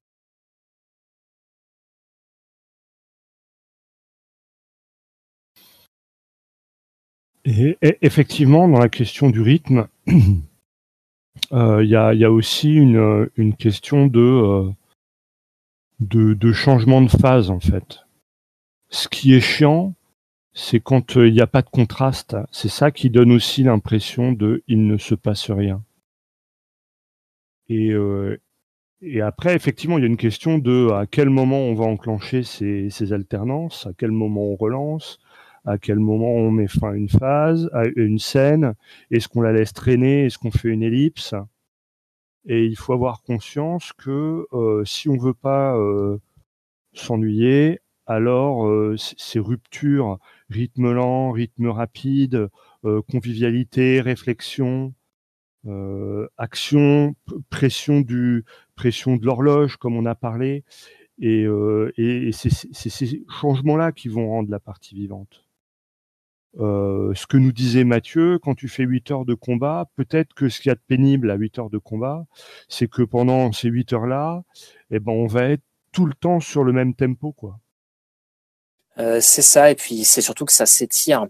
Euh, mais en fait, en vrai, c'est vrai que je, bon, je, là, je suis en train de taper un peu trop sur le combat, mais j'ai ça en tête en ce moment, le, le, le combat, euh, comme euh, comment faire pour Enfin voilà, c'est aussi un chantier que j'ai en ce moment. C'est pour ça que j'en parle beaucoup. Mais c'est vrai que tu as raison. Par exemple sur la scène d'enquête où, même il y a plein de, de scènes où, qui s'attardent en fait inutilement et ça s'étend. Et au bout d'un moment, voilà, passe trop de temps dessus. Et tu as raison effectivement avec l'alternance. Mais Saros le disait aussi sur le sur le canal avec l'alternance euh, de scènes, euh, on va dire vives et de scènes plus lentes. Et effectivement, on va créer euh, ce, contraste qui nous donne, qui va nous donner en fait cette impression d'avancer qui va nous donner en fait cette, cette impulsion. Et là, on, effectivement, on peut peut-être parler un petit peu des euh, euh peut-être euh, des euh, des courbes de tension mm, dont, dont, tu me parlais tout à l'heure, Sandrone. moi, lorsque je crée, alors là, je crée un scénario et en tant que voilà, en tant que tradi, bah, je vais suivre un, schéma, enfin un schéma assez basique en fait qu'on qu'on connaît bien dans les je vais le mettre sur le, sur le, sur le canal, qu'on connaît bien en fait euh, sur, euh, euh, au cinéma ou, que tout le monde connaît parce qu'en fait on, les séries en règle générale sont calquées dessus, les, les, films, etc. Il faut penser donc l'intensité dramatique en fonction du temps. Et en fait, grosso modo, ce qui se passe, c'est que si vous avez une partie, par exemple, en 4 heures, eh ben, vous mettez qu'à la deuxième heure, il se passe un, gros truc de fou, et à la troisième, il y a un, moment de creux pour laisser les joueurs digérer. Et à la quatrième, on repart vraiment très, très, très, très fort.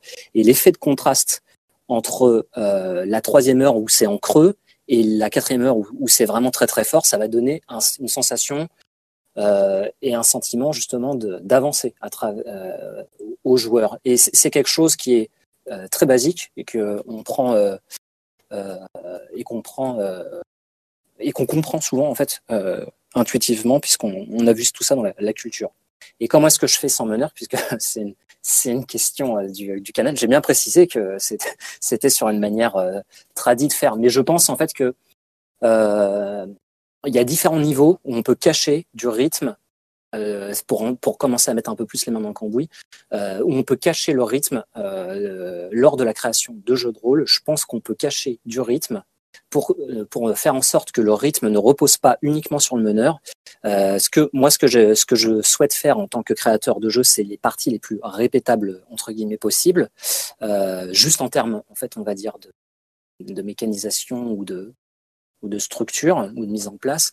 Et je pense qu'on peut cacher des, euh, ou pas d'ailleurs, on peut les montrer de manière ouverte, dans les règles, dans les règles d'univers et euh, enfin dans la mécanique. Je pense que euh, dans, tous ces endroits-là, en fait, il y a des éléments, euh, des outils qu'on peut qu'on peut utiliser. Il y en a déjà certains qui ont été idées. Donc le scénario, moi, je mettrais ça plutôt dans les règles d'univers, notamment pour les scénarios d'enquête, puisque moi, c'est ce que je fais. Et là, on peut, on peut, on peut imprégner ce, ce genre de courbe. Après, je, je vais peut-être passer la parole à quelqu'un parce que j'ai pas forcément envie de faire un grand tunnel. ouais, alors, alors moi, je vais reprendre parce que ça m'intéresse ce que tu dis. Euh, alors effectivement, on peut avoir une, on a d'ailleurs une compréhension un petit peu instinctive de, de tout ça quand même. Néanmoins, quand tu es meneur de jeu euh, en partie, tu as quand même tendance à te focaliser un peu sur d'autres trucs, notamment euh, qu'est-ce qui va se passer après, euh, quelles pourraient être les conséquences de ce que les joueurs sont en train de faire, euh, qu'est-ce que je veux raconter, euh, vers où ça m'emmène, etc. Et, du coup, penser en plus rythme en même temps, ça fait peut-être beaucoup et c'est à ce moment-là que euh, ça peut être intéressant dans ton canevas, dans ta présentation de partie, de te, caler des indices de rythme euh, pour t'assurer qu'en cours de partie, tu puisses de temps en temps jeter un œil là-dessus euh, sans être obligé d'y consacrer une attention euh, cognitive de dingue. Quoi. Tu as plein de, de, possibilités de mécanique pour ça. Hein. Euh, là, en vous entendant en parler, il y a un jeu, une série de jeux qui me vient en tête.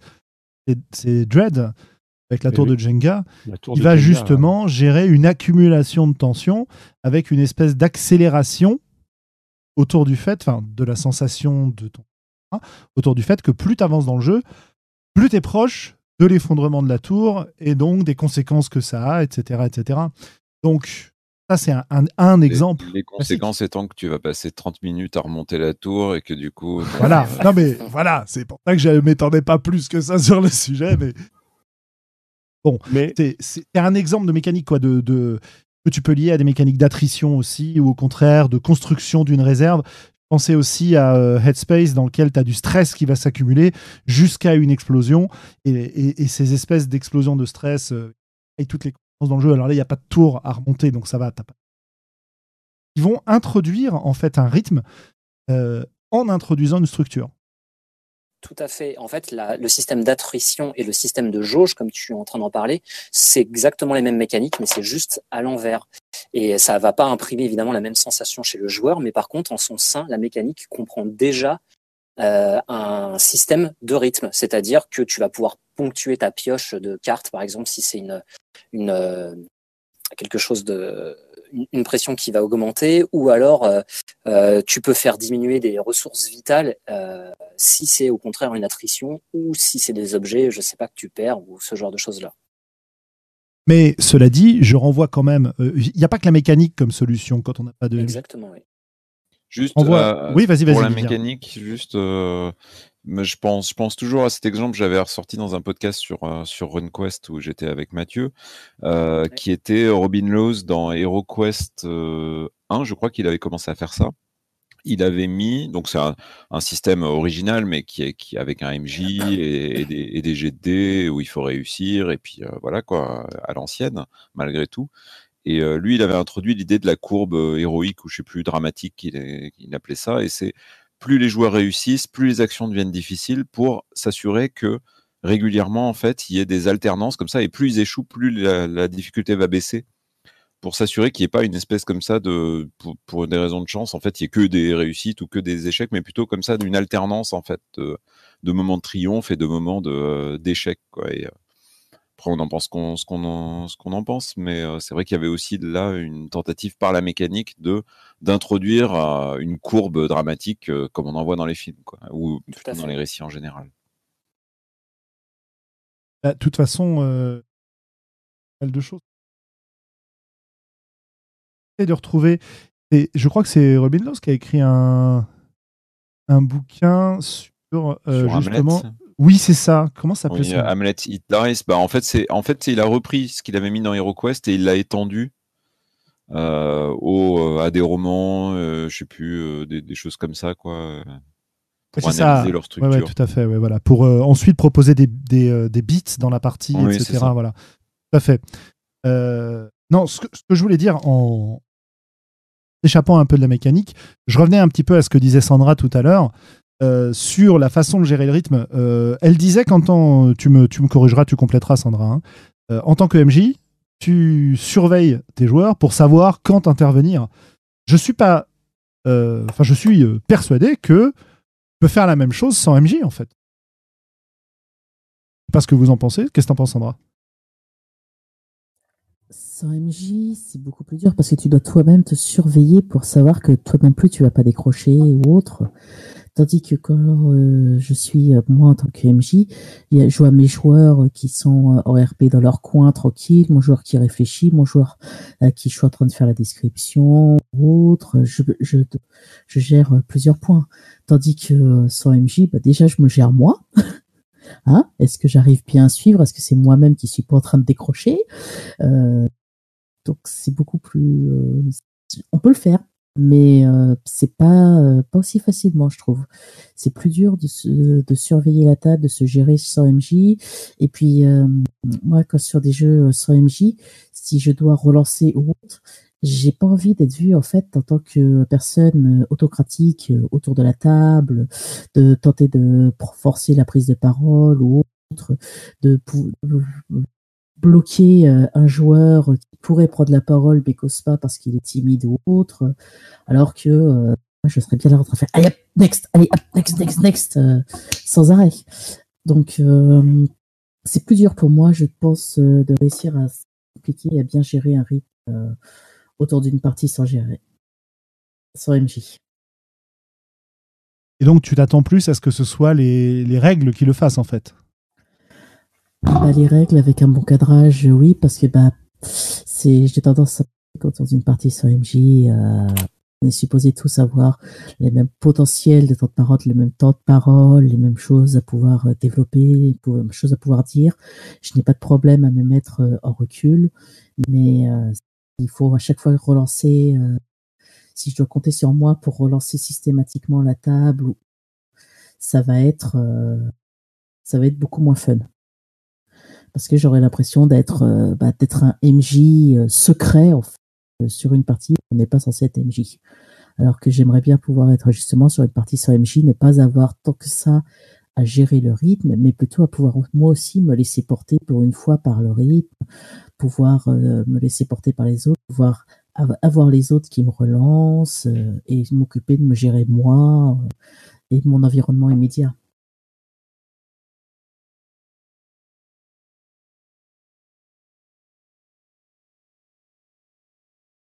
Vous avez quelque chose à ajouter, n'hésitez jamais à prendre la parole. Pendant ce temps-là, moi je regarde ce que j'avais. Euh...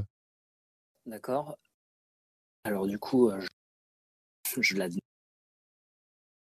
euh, donc moi en ce qui concerne, donc pour ma part, sur la création, je place des, outils donc de, gestion de rythme parce que comme Sandra vient de le dire, moi aussi je enfin, ce que je préfère, disons que ce que je, ce que j'aimerais, c'est que toute la charge, toute la charge du rythme euh, n'incombe pas au MJ, qui ne se sentent pas forcément, comme elle le disait, comme un, MJ tyrannique, à devoir euh, couper la parole à certaines personnes pour euh, faire avancer les choses. La plupart du temps, ce que, ce que j'essaie de faire, c'est de mettre ces outils-là à l'intérieur de trois niveaux.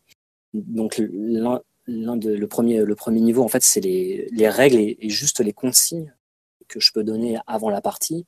C'est-à-dire le ça peut être le contrat social par exemple euh, de dire euh, aujourd'hui on va jouer euh, en 4 heures parce que un tel a une indisponibilité par exemple ou alors juste parce que je sais pas pour parce qu'on l'a décidé enfin ou alors ça peut être aussi on va faire une campagne sur cinq séances parce que j'ai là aussi j'ai pas de disponibilité après ou ce genre de choses là euh, et ça, ça va déjà dans un premier temps euh, pouvoir faire émerger en fait une structure à travers laquelle je vais pouvoir faire éclore un rythme. Donc le premier niveau en fait euh, pour gérer ça, ça va être de donner, de demander des consignes peut-être dans un premier temps, de réfléchir ensemble à ça de manière IRL pour qu'on puisse tous ensemble. Ensuite, ce que je vais faire, c'est que je vais utiliser des règles d'univers qui vont me pouvoir, qui vont pouvoir m'aider en fait à maintenir ce rythme-là à travers la partie.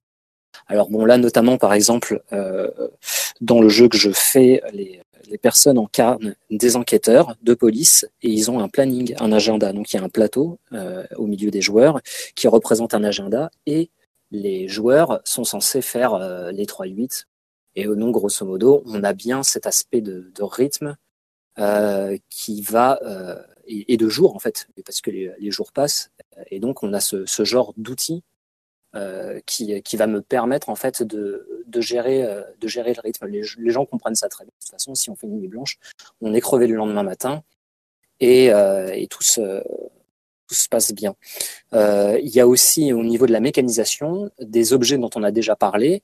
Moi, je mets en place un système de sablier et je laisse 5 minutes pour, par exemple, pour faire, pour faire une scène. Et je vais avoir aussi, et là encore une fois, on l'a parlé, on en a parlé tout à l'heure, euh, je vais utiliser une, un, système de jauge qui va se remplir. En fait, c'est un système de, de, de, cartes qui va qui va remplir en fait une, une jauge de pression et qui là elle aussi euh, va permettre aux joueurs de de craquer ou de ou, ou pas d'ailleurs ou, d'encaisser quoi. Et en fonction de ça ça va venir rythmer. Il va y avoir des apartés parce que quand les joueurs craquent ils, ils craquent sur leur versant en fait tout personnel. Et ces, et ces espèces de craquages en fait vont venir s'alterner, s'intercaler à travers des scènes, des scènes d'enquête.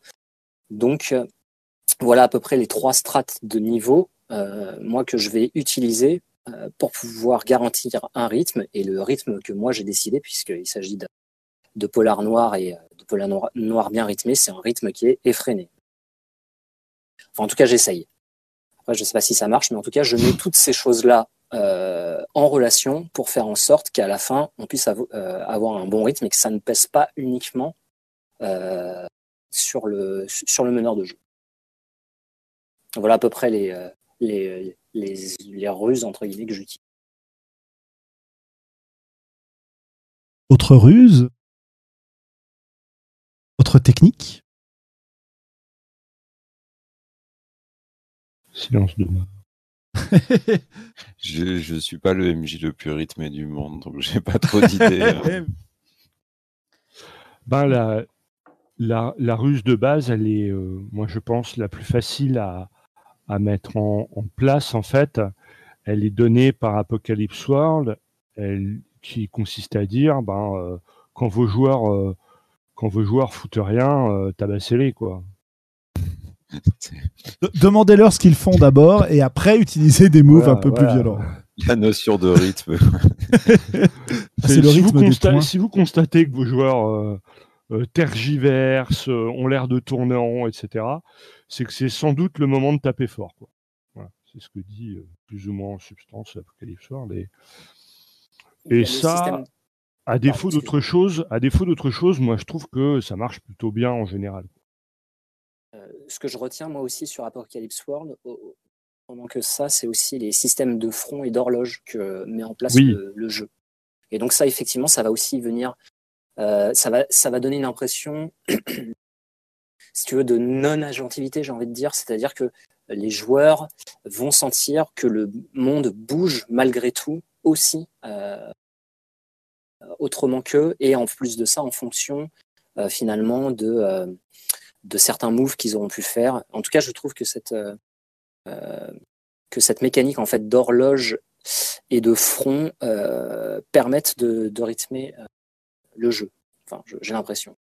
Parce que ce qu'on peut dire, si tu veux, c'est que quand tu mets la pression aux joueurs, il peut arriver un moment où les joueurs se disent finalement peut-être que le mieux, ce serait d'être passif ou de ne pas en rajouter euh, oulala, ne plus prendre de risques, la coupe est pleine.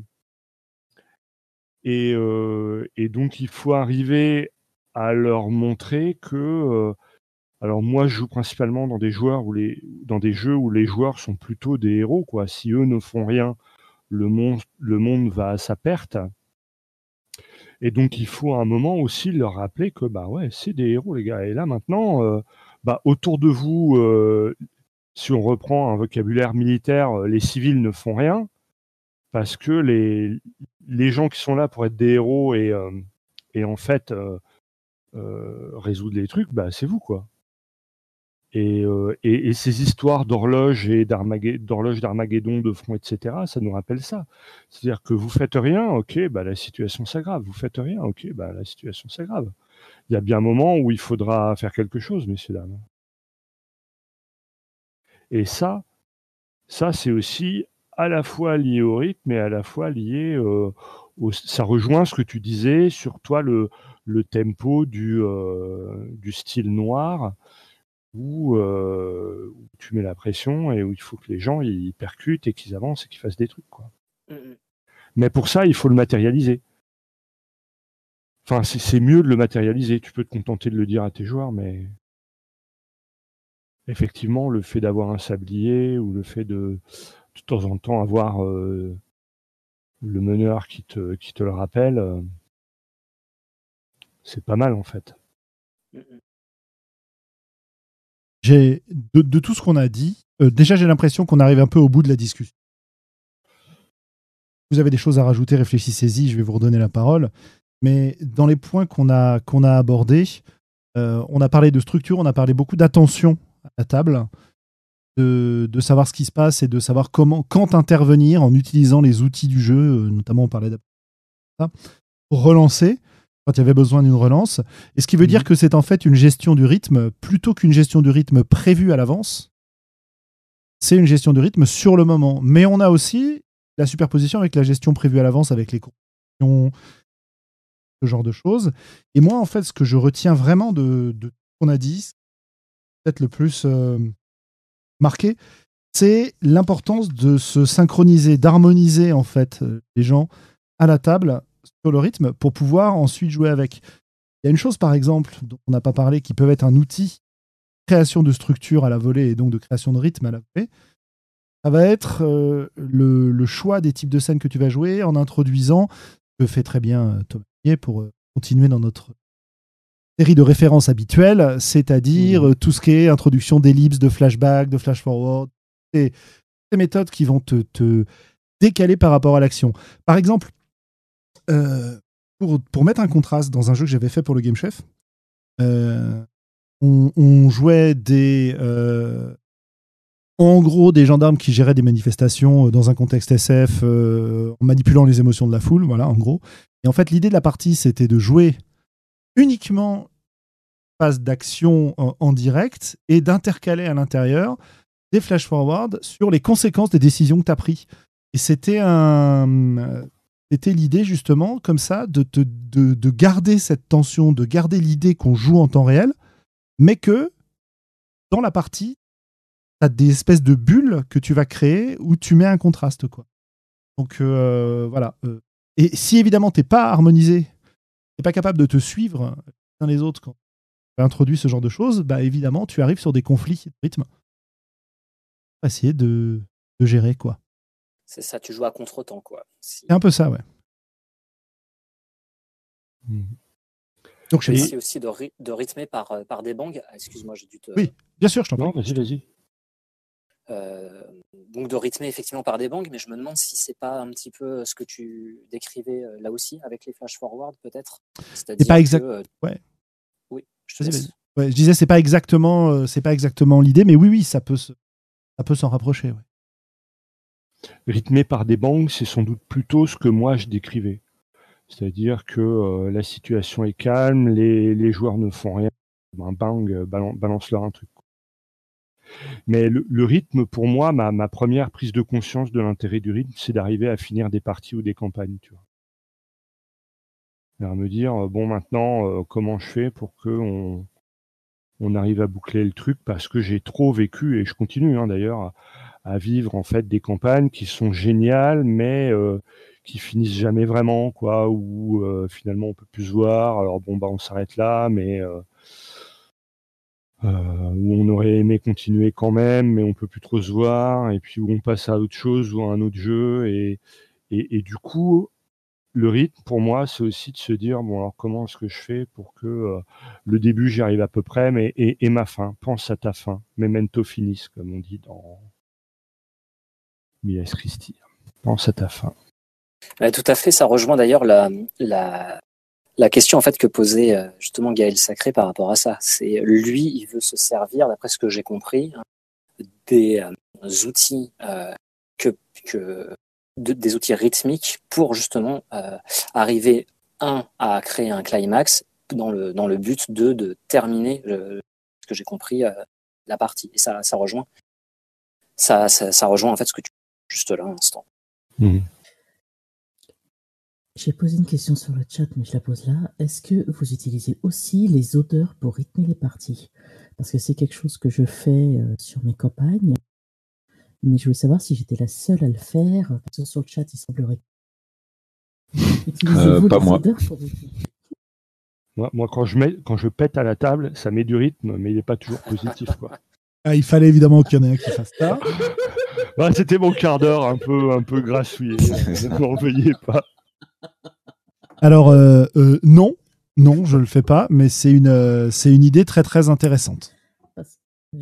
moi, je vois ce qui fonctionne bien. C'est, bon, ça, s'est vu par la pause bouffe ou quand tu as l'odeur qui commence à diffuser depuis le four, tu vois tes joueurs qui commencent tous à se réveiller, être au taquet, et que c'est marrant, le mage, il se souvient de quelle sort il a, enfin. Donc, bah, en fait, je l'ai appliqué avec des diffuseurs Et grâce maintenant à tous les parfums pour vapoteurs qui existent, j'arrive à faire euh, sur les mises en ambiance ou euh, le rythme, à mettre les odeurs au bon moment. Surtout que tu as des diffuseurs d'odeurs minutés. Tu mets un peu de ton parfum euh, enfin vapeur, et c'est le rythme au bon moment. Et, plus, et en plus, c'est quasiment inconscient parce que les gens sentent l'odeur et c'est tout de suite, ça fait ah, c'est c'est c'est l'odeur du combat, l'odeur du truc. L'odeur du combat. Oui. Mmh. Je, en fait, je, l'odeur du sang. C'est ça. Je, je, fais aussi quelque chose avec mes joueurs. Euh, si je les conditionne avec des réflexes euh, limite palvolviens. Donc. Euh... c'est un leitmotiv, ouais. Si, si, en plus tu mets, tu mets des trucs avec une forte dose de nicotine, je suis sûr que tu dois pouvoir les contrôler ensuite complètement. c'est clair. Ben, en fait, euh, c'est ouais, il n'y a pas de nicotine, c'est juste les odeurs euh, de vapoteuse, tu, euh, tu en as un paquet de goûts. C'est intéressant parce que. En, goût de cigarette électronique, moi, depuis que ça existe, je suis contente. Hein, ah, tu, toi, tu les utilises donc souvent. Ça demande pas pas mal de préparation quand même, cette technique? Bah, En fait, il suffit que j'ai une idée de ce que je veux faire, que j'ai le liquide et que j'ai un petit diffuseur d'odeur euh, ou alors une bougie. Le, les diffuseurs d'odeur pas cher, c'est la bougie sur laquelle tu vaporises à l'instant T euh, ta petite goutte. Et comme ça, euh, moi, c'est les miens qui ont attribué, c'est l'odeur qui existe de Vapotech au melon. Ça, ils l'ont attribué au combat.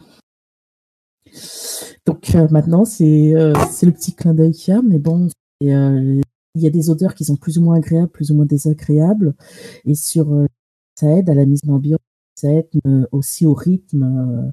et, la vraiment... ritualisation. Oui, et c'est vraiment plus ou moins conscient, le, petit côté sérieux, tiens, et à cette odeur-là, je vois mes joueurs qui se remettent un petit peu sur leur chaise, dans le genre, ah, il y a un truc là qui va se passer. Euh, c'est limite des petits réflexes inconscients qui, euh, bah, nous, ça nous fait bien rire euh, sur la table, mais il y a des odeurs de poulet grillé, tu as des odeurs de tout ce que tu veux en cigarette électronique, donc... Si tu veux, je dois pouvoir, ou un, certain panda qui nous écoute, on doit pouvoir t'avoir des, odeurs intéressantes pour tes parties hein, en les tirant du labo. Alors oui, oui, bah, j'ai essayé l'odeur, il y a, y a la cigarette d'avril qui avait l'odeur œuf pourri. Ah oui. Alors, des gens qui achètent ça. Euh, oui, des gens comme moi. Donc en fait, je me suis, euh, je me suis dit tiens, ça serait, ça serait fun pour faire un truc euh, genre découverte du cadavre sur le scénario. Et j'en ai mis une goutte dans le diffuseur d'odeur. Tu as regretté immédiatement. le regret est puissant et violent. Donc je déconseille fortement. C'est. Euh, disons que mes, joueurs, ils étaient très très tendres. Là, tout le monde était Et en fait, si tu veux, c'est tout le monde a ouvert la tête, on était tous à la tête en train de faire.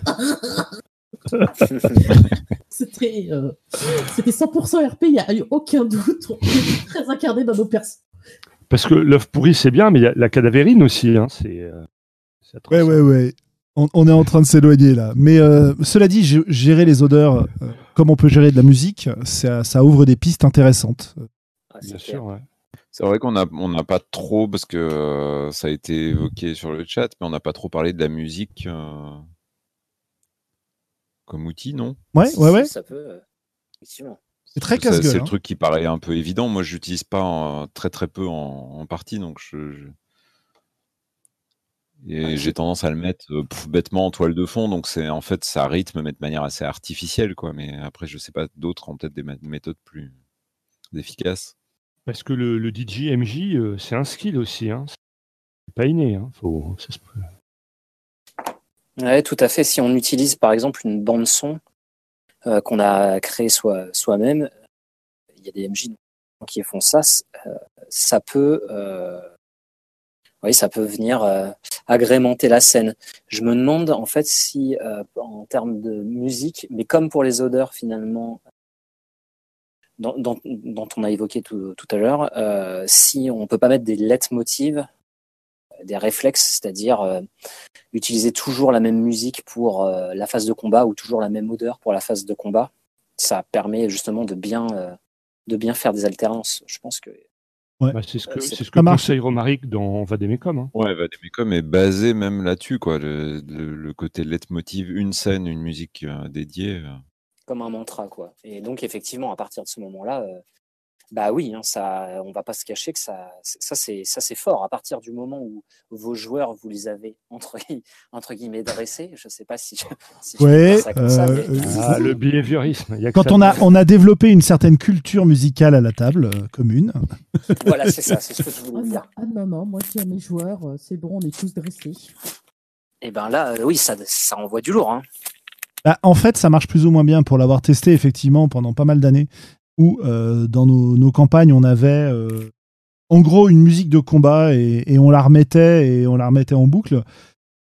Ça s'épuise assez rapidement, je trouve, euh, de mon expérience. Et, et, tu vois, tu as le côté, allez, ça y est, c'est encore la musique du combat, allez, machin, pourquoi tu nous mets ça maintenant c'est compliqué. c'est le problème des, structures quand elles sont trop voyantes, effectivement.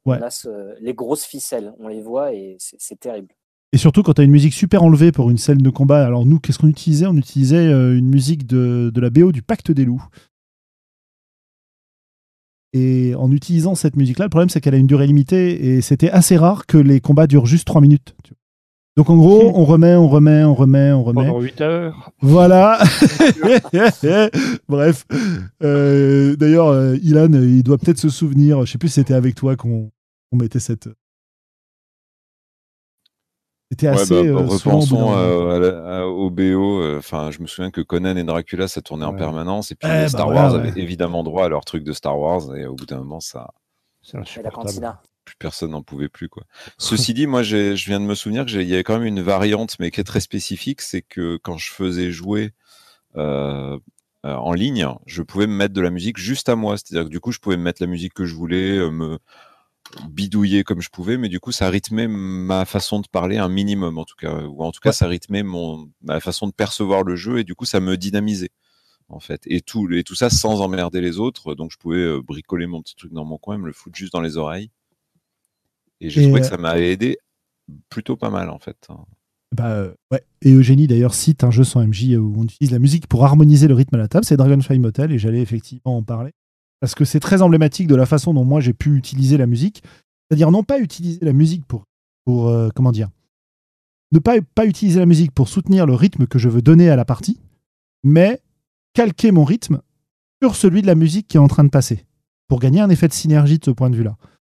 C'est-à-dire que quand tu mets des morceaux où tu sais qu'il y a des. Euh, même sur des morceaux sur des temps longs, où tu sais qu'il y a des accélérations, des ralentissements, que tu connais un peu, plutôt que dire pour cette scène-là, il me faut cette musique-là, pour cette scène-là, il me faut cette musique-là, et donc jouer au DJ. Moi, c'est plutôt, je sais pas trop ce que je vais, ce que je vais raconter encore, j'ai une vague idée, mais le déroulement de euh, l'album va structurer mes scènes et structurer ce que je vais raconter et ce que je vais proposer parce que je me calque dessus, parce que j'utilise le rythme posé pour introduire du rythme dans la partie plutôt que essayer de le faire en prévision en fait. Évidemment, ça, ça marche pas quand tu as une structure prévue à l'avance. Marche beaucoup moins bien, force. Et puis, euh, si je me souviens bien, dans Dragonfly Motel, tu as plus de possibilités, tu sais, pour, euh, pour t'étendre en tant que narrateur, entre guillemets. Complètement, ouais. Euh, ce qui te permet vraiment, tu connais la musique, parce que c'est toi qui l'as choisie en amont, tu sais quand elle s'arrête, tu, tu vois à peu près comment c'est fait, là où les autres joueurs, bon, bah, du coup, ils te laissent un peu faire ton, ton truc, du coup, ça marche, mais ça marcherait. J'ai l'impression que ça marcherait moins bien dans un jeu plus classique où tout le monde interagit en même temps et euh, la moitié des gens connaissent pas la musique, sauf à prendre des tubes que tout le monde connaît. Mais là, bon, on risque un autre effet. Euh. Alors, ça marche bien quand tu es euh, dans un jeu classique avec un MJ, par exemple, parce que dans ce cas-là, c'est toi qui dictes le rythme à travers tes descriptions, à travers tes interventions, etc. Et évidemment, quand tu donnes la parole aux autres, bah, peut-être qu'ils vont se faire influencer par la musique, peut-être pas. Ça, c'est une autre histoire, tu vois. L'harmonisation se fait autour de toi. Donc quand l'harmonisation se fait autour de toi, effectivement, si toi tu te cales sur un métronome qui est cette musique, pour reprendre le, métronome, euh, ça peut marcher. Ça Ça hmm. marche pas à chaque fois. Effectivement. Et ça implique des contraintes et des situations particulières, tu vois. C'est pas vraiment quelque chose de générique ou de général. En tout cas, et puis ça implique d'être à l'écoute du, du personne, de la personne qui est au centre du. Absolument, ouais, tout à fait. Du truc. Et puis bon, euh, c'est justement ce que tu disais qui m'y faisait penser aussi, parce que oui, tout le monde entend la musique, mais finalement, elle est surtout importante pour moi me donner un rythme. Et le fait de parler sur la musique, même si elle est en fond, avec un rythme semblable à celui de la musique dans le, déroulé des événements ou de la description que tu fais, ça a un effet autour de toi.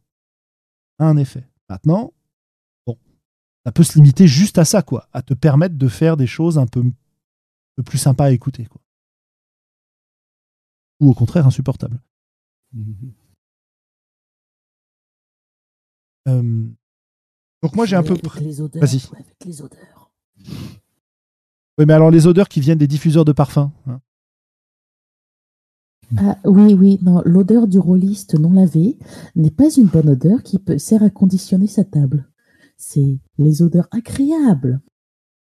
Mais non, mais nous sommes tous toute façon, on est en ligne, alors bon. Ouais, voilà, on s'en fout. C'est les vacances. Euh, bon. J'ai fait à peu près le tour de moi ce que j'avais euh, envie d'évoquer avec vous. Donc, si vous n'avez rien à ajouter, je pense qu'on peut s'arrêter là et se faire un petit tour de, coup de cœur, coup de gueule. Alors moi, j'ai peut-être juste un. Alors, vas-y, je t'en prie. un peu. Alors, c'est peut-être moins prégnant, mais c'est quelque chose qui m'a intéressé, euh, notamment quand j'ai euh, bossé sur du PB, sur du euh, Powered by the Apocalypse. C'est la question du rythme des jets de dés, qui, qui est pas forcément toujours super. j'en sais rien, j'allais dire une connerie sur. mais en tout cas, sur le jeu dit, on va dire classique, et sur le Powered by the Apocalypse, c'est important parce que c'est quelque chose qui échappe complètement, en fait, souvent aux concepteurs de jeu et qui relève davantage euh, des meneurs ou de la culture de la table ou des choses comme ça. C'est-à-dire combien de jets on fait finalement euh, pour une scène donnée. Et, euh, et c'est quelque chose qui fait qu'en fait, deux tables, par exemple, qui jouent à Apocalypse World, peuvent potentiellement jouer à des jeux complètement différents, alors même qu'elles utiliseraient exactement les mêmes règles que celles qui sont écrites dans le bouquin, juste parce que, typiquement, j'ai le sentiment, par exemple, qu'une culture américaine un peu plus répandue serait de faire beaucoup, beaucoup de jets pour une situation. Là où euh, en France, on aurait peut-être plus tendance à euh, limiter un certain nombre de jets parce qu'on a l'impression que multiplier les jets, au contraire, ça, ça bousille complètement le rythme et ça empêche toute, toute appréciation en fait du moment. Quoi. Et c'est quelque chose sur lequel j'avais beaucoup travaillé, par exemple sur De billets d'acier pour justement pour permettre des grosses scènes de combat, etc. Et je m'étais vraiment énormément posé la question de. Et au final, j'ai l'impression qu'on peut obtenir énormément juste en, faisant des variantes sur cet aspect-là. Euh, on me fait, euh, ça Rose du coup me fait remarquer que effectivement, apparemment, le one shot Monster Hearts de Critical Role, euh, ils font pas énormément de jets, mais je l'ai pas vu du coup, donc je peux pas juger dessus. Là. Ouais, c'est savoir quand est-ce que tu déclenches un move en fait, et donc quand est-ce que tu déclenches tes jets de dés? C'est vrai que c'est un. Bah, je sais en jouant avec Thomas Munier que cette réflexion m'était venue aussi parce que justement, il avait développé son jeu en essayant de développer un équilibre autour du nombre de jets de dés attendus euh, dans une partie. Et ça, c'est un. On parlait d'attrition tout à l'heure ou d'accumulation euh, d'effets. Euh, bah, ces effets d'attrition et d'accumulation viennent réguler assez naturellement le nombre de jets de dés, en fait, j'ai l'impression. Dans une partie. Mais hum, le jet de dés comme ponctuation du rythme, c'est effectivement quelque chose de très intéressant à réfléchir. Bah, c'est un point en tout cas qui en jeu de rôle, euh, quand on parle de structure, c'est un point extrêmement structurant le jet de dés. Quoi. Quand, quand évidemment il y a dés dans le jeu, mais il peut y avoir des équivalents. Mais euh, c'est vraiment des, des, moments où d'un coup le, la fiction se pose, on va dire, sur les règles et euh, enfin en tout cas les rejoint. Et c'est vrai que ça peut tout aussi bien relancer finalement la dynamique que la l'enfermer quoi quelque part, surtout si on les multiplie. Ouais, je pense, pour revenir aux, exemples de combat qui durent 8 heures, parce que ça peut être lié à ça aussi, euh, ta maîtrise du système, pour des systèmes un peu complexes, euh, va avoir aussi une très grande influence. Parce que quand tu maîtrises bien un système, tu n'as quasiment pas de, de temps d'attente quand tu passes de la gestion mécanique à la gestion de la fiction, en gros. C'est lié.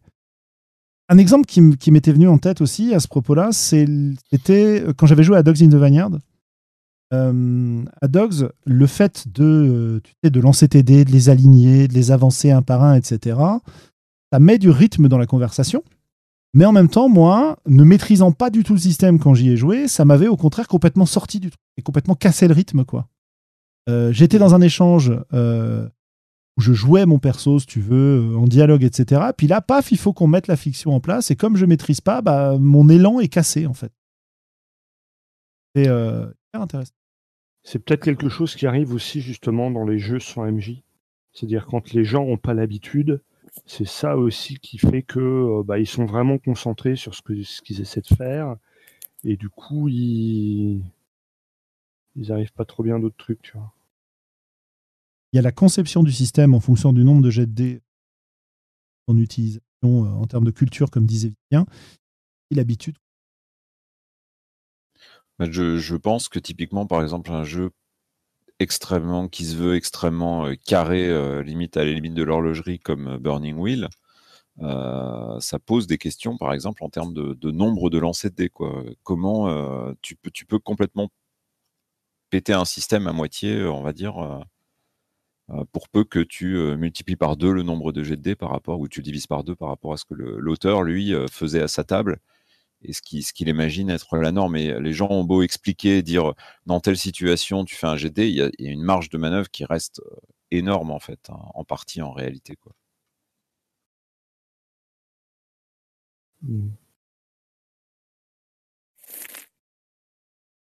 Et effectivement, une, une réflexion que j'ai sur la fin aussi, dans ce qu'à chaque fois que tu lances un dé, il s'affaiblit. C'est-à-dire que quand tu lances un dé 6, il devient un dé 4.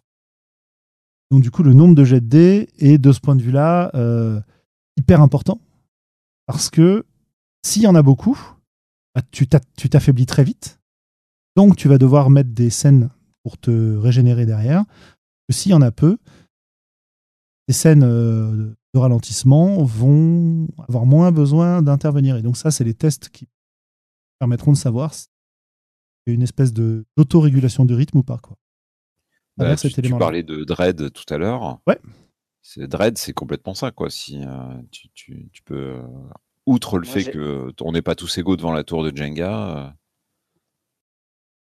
Euh, concernant le, en fait, si les, les, jets de dés, moi j'ai plus l'impression, en fait, effectivement, ça, ça va être lié au rythme et à l'impression. En fait, la, en fait, c'est plus un, événement, euh, euh, si, tu veux, périodique. Là, ton euh, ton jet de dés, c'est-à-dire que plus tu vas, il va arriver à une certaine fréquence, donc c'est l'inverse de la période, et et en fait, plus cette fréquence va être resserrée et plus tu vas avoir une, une impression et une sensation effectivement euh, de rythme. C'est ça qui crée, en fait, pour moi, euh, si tu veux, cette sensation soit de vitesse ou soit au contraire de relâchement. Plus tu vas espacer, plus ta fréquence va être relâché entre tes différents jets de dés et effectivement, et ben, moins tu vas jouer avec sur le même rythme que, que les autres personnes. Mais c'est en, en ça, en fait, c'est pour moi le, le jet de dés est un, est un, événement euh, périodique, en fait, euh, et, pas et pas forcément un élément structurant. En fait, c'est un, c'est un élément pour moi, euh, un événement périodique au sein d'une structure qui peut être, par exemple, une scène. Dans une scène, je jette 4 jets de dés, c'est pas la même chose que de dire dans une scène, je jette 8 jets de dés. Et ça va pas me donner, en fait, la même impression à la fin. Donc, tout à fait, effectivement, ça va avoir. Enfin, c'est comme ça que je, je l'analyse, quoi. Ouais, tout à fait. Et si on reprend la définition média euh, du rythme que hein, perception d'une structure dans la répétition d'un événement euh, périodique. Bah, ça peut s'appliquer effectivement à ces jets de dés aussi. C'est ça. enfin, c'est comme ça que je le vois, mais après. Euh, ah, c'est intéressant. Et moi, en tout cas, je, je n'ai plus rien à. Moi non plus. Bon. Sandra, un dernier mot? Parfait. Écoute, euh, ne coupe pas ton micro trop vite puisqu'on va passer au, coup de cœur et coup de gueule. qui veut commencer? On pas obligé de commencer par moi. Hein. non, non, on n'est pas obligé. Et qui veut nous donner un, truc qui l'a euh, enthousiasmé ou agacé les jours? Autour du jeu de rôle ou euh, d'autres produits, événements divers et variés. Commencez par Globo alors. Hein ah yes, je t'attendais au tournant. J'en ai deux cette fois-ci. Formidable. Alors la, première chose, les auditeurs ne sont pas sans ignorer que la semaine dernière, je n'étais pas présent au micro, bien que le sujet m'ait fort intéressé, quand je vous ai réécouté après. Parce que j'étais en Guadeloupe et je rendais service à ma voisine à ce moment-là. J'allais chercher les enfants à l'école. Bref. Et donc, en Guadeloupe, j'ai cherché à rencontrer des rôlistes. Et il n'y en a pas beaucoup, beaucoup, mais il y a deux, trois troublions qui se fédèrent un petit peu, qui commencent à proposer des parties régulièrement, des animations, etc. Et du coup, eh ben, je voulais parler d'eux. Et donc ils viennent de se fédérer en assaut qui s'appelle le D Caribéen et c'est une page qu'on peut retrouver sur Facebook et puis ils annoncent leurs animations un petit peu partout. Euh, voilà, et puis j'espère qu'ils vont arriver à développer un petit peu le jeu de rôle euh, sur la Guadeloupe. Ce serait, ce serait sympa. Donc ça, c'est mon premier coup de cœur. Et mon deuxième coup de cœur, euh, j'ai repéré un document, enfin une, pas un document, mais un documentaire qui a été repris sur YouTube d'une émission qui s'intéressait à l'émergence du jeu de rôle l'œil noir en Allemagne dans les années 80. Euh, et c'est assez, euh, assez fascinant et intéressant. Alors le, le premier, c'est en allemand, mais le premier épisode est sous-titré en, en, français. Le deuxième et le troisième sont sous-titrés en anglais, et à partir du quatrième, c'est plus sous-titré qu'en allemand. Voilà. Mais en tout cas, au moins les, les deux, trois premiers sont déjà super passionnants. Parce que bah, moi, l'œil noir, c'est aussi un des jeux qui, euh, à la grande époque, m'a fasciné, notamment parce que à, ce moment-là, on connaissait que des scénarios à la euh, donjon. Et eux, ça va être les premiers à, et très rapidement d'ailleurs, à apporter des scénarios où il y a vraiment une enquête, une histoire, un machin, un truc. Donc si le, le système de jeu de l'œil noir de l'époque ne me laisse pas un souvenir impérissable, loin de là, les, scénarios édités à l'époque, hein, le tournoi des félons, le fleuve du désastre, etc. J'ai vraiment euh, adoré. Et du coup, euh, voir comment ça s'est euh, ça s'est fédéré, hein, vraiment au début des années 80, 83, jusqu'à vers par là que ça, ça démarre aux États-Unis quand ils essaient de traduire Donjons et Dragons et puis que les relations avec TSR sont pas si simples. Et si on si on s'intéresse comme moi un petit peu au, au proto-jeu de rôle, euh, à la genèse du truc, et eh ben, euh, eh ben je, trouve que c'est intéressant parce que euh, on, méconnaît sans doute en France, à part les très vieux joueurs comme moi, l'impact qu'a pu avoir l'œil noir, surtout au, surtout en Allemagne, quoi. Oh bah, c'était ma première partie de jeu de rôle. C'est vrai, oh formidable. Est-ce que tu te souviens encore du, titre du scénario? Pas du tout. J'avais, euh, allez, euh, j'avais moins de 10 ans et c'était au, centre de loisirs de mon école primaire.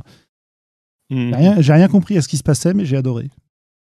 Quelques années derrière pour refaire des jeux, plonger dedans complètement. bah, hein, c'est un bon. Excellent. Ça me paraît une bonne méthode. Voilà.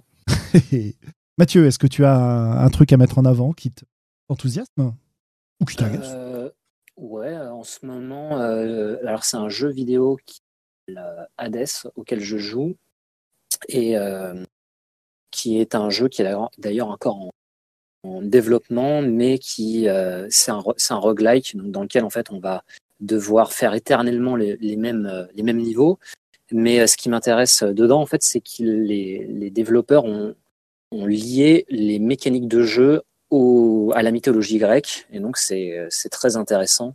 Donc, euh, dans, les dans les roguelikes, pour éviter que ça soit trop répétitif, il y a une génération procédurale, et, et là, euh, ils l'ont justifié de telle manière que c'est Dédale, donc euh, celui, le, l'homme du mythe qui a construit le, le, labyrinthe pour le Minotaure, en fait, qui réapparaît à chaque fois et qui change en fait la, la, manière dont s'agencent les, les, niveaux. Euh, et donc, il y, a, il y, a, énormément de choses. Les dieux euh, euh, apparaissent en fait au, au héros et se disputent un petit peu son, son attention. et voilà, tout, tout est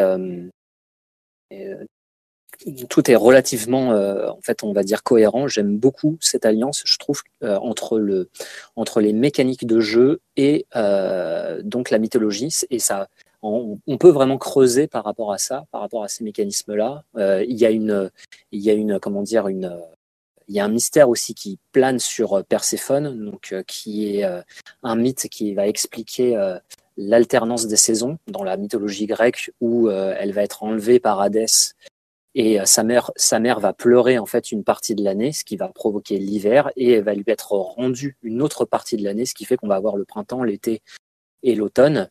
Et euh, donc, il y a des notions de mystère qui, euh, qui sont basées sur, euh, sur ces mythes-là et, et des, des, notions de mécanique qui sont directement liées aux différents dieux. Et donc, je trouvais ça plutôt bien fait et j'en prends bonne note. En plus de ça, pour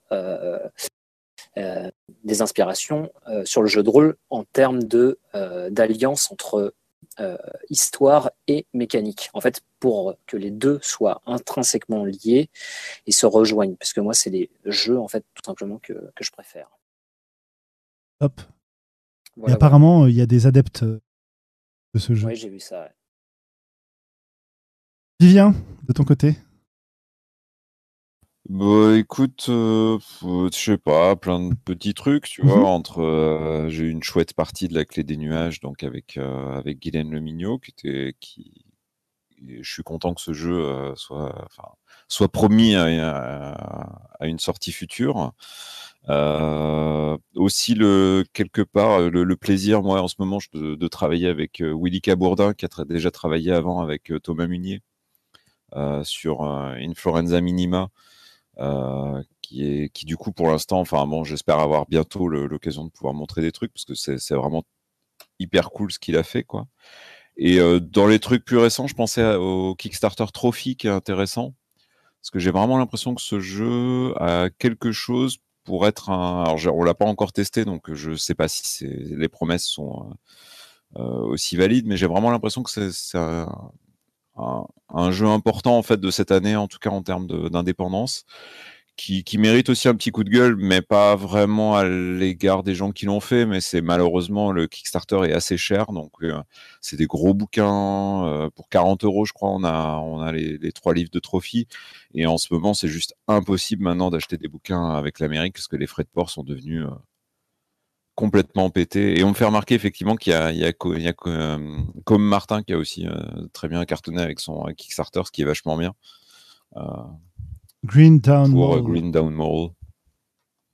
Effectivement, ça fait sympa aussi. Quoi. Et, voilà quoi.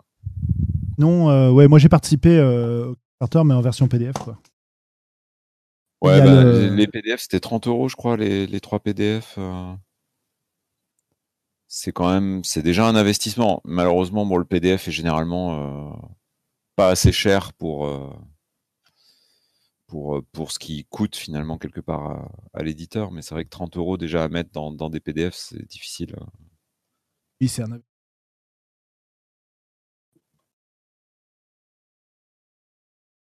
Ouais, c'est ça, 30 dollars, ouais, tout à fait. Tout à fait. Euh, sinon, Mathieu nous signale aussi qu'il existe euh, une traduction de la première version euh, en français gratuite. Ok, ok. bah écoute, Sandra. Alors moi, déjà, je vais commencer par une toute petite annonce. je viens de le découvrir là au cours de podcast et de faire ma petite hystérique de mon côté. Mais Castle Fackelstein est disponible sur Bundle of Holding pour l'intégralité. Donc euh, voilà, ça a été euh, ma bonne action du jour de me prendre tous les Castle Falkenstein. Parce que zut, quoi, Castle Falkenstein. Donc euh, je viens un peu de faire du ah à moi. Et après, j'ai en coup de cœur, j'ai des petits outils. C'est enfin un outil, un setting de jeu. L'outil, c'est City Road qui euh, est un outil tout bête, en fait, pour ceux qui, comme moi, aiment bien faire des cartes. On tape le nom d'une ville, n'importe où dans le monde, en fait, et euh, basé sur OpenStreetMap, on obtient juste la liste des rues de cette ville, mais sans taille, sans épaisseur, sans nom. C'est parfait pour se créer vite fait euh, un petit village perdu dans une montagne ou une grande ville. on prend la ville de Paris et hop, allez, reconnaissez maintenant la ville de Paris en ayant que les routes. Et je peux dire qu'ici il y a l'auberge, qu'ici il y a ça. En fait, c'est un petit village de 200 habitants. Donc euh, j'aime beaucoup ce petit cet outil qui me sert euh, beaucoup. Pour le moment, je l'ai bien testé. Et après, c'est un settings qui me plaît bien sur euh, pour la cinquième édition. Le, settings qui va être Wagadu Chronicle, qui va être en fait un setting Afro Fantasy qui sera basé sur euh, les mythes africains. Avec, euh, il y a des groupes euh, africains qui ont enregistré des bandes son. Il y a tout un Twitter qui est quasiment daté tous les jours avec beaucoup d'illustrations ou autres. Et perso, je trouve que c'est super original. J'adore les illustrations. les maps me plaisent. les musiques qu'ils ont mis en démo, ça m'intéresse. Donc, je pense que quand ça va souscrire, si jamais ils le font en souscription, ce qui m'étonnerait qu'ils le fassent autrement, ben en fait, euh, je souscrirais euh, violemment. Et il faudra que tu leur suggères un, un pack euh, odeur pour le. Cela dit, tu fais un tour dans ta cuisine.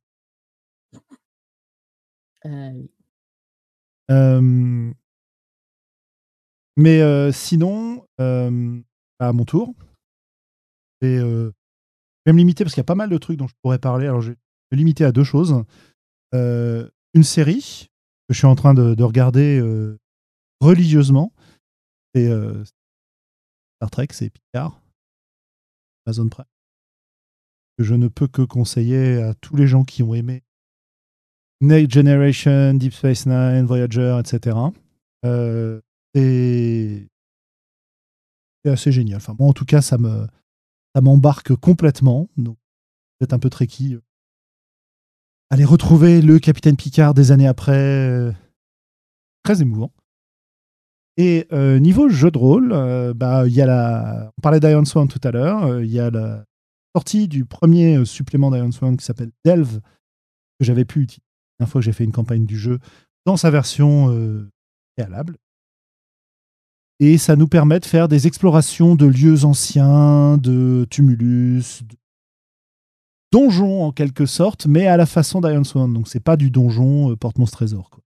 Plus poussé que ça, tu peux vraiment raconter des histoires.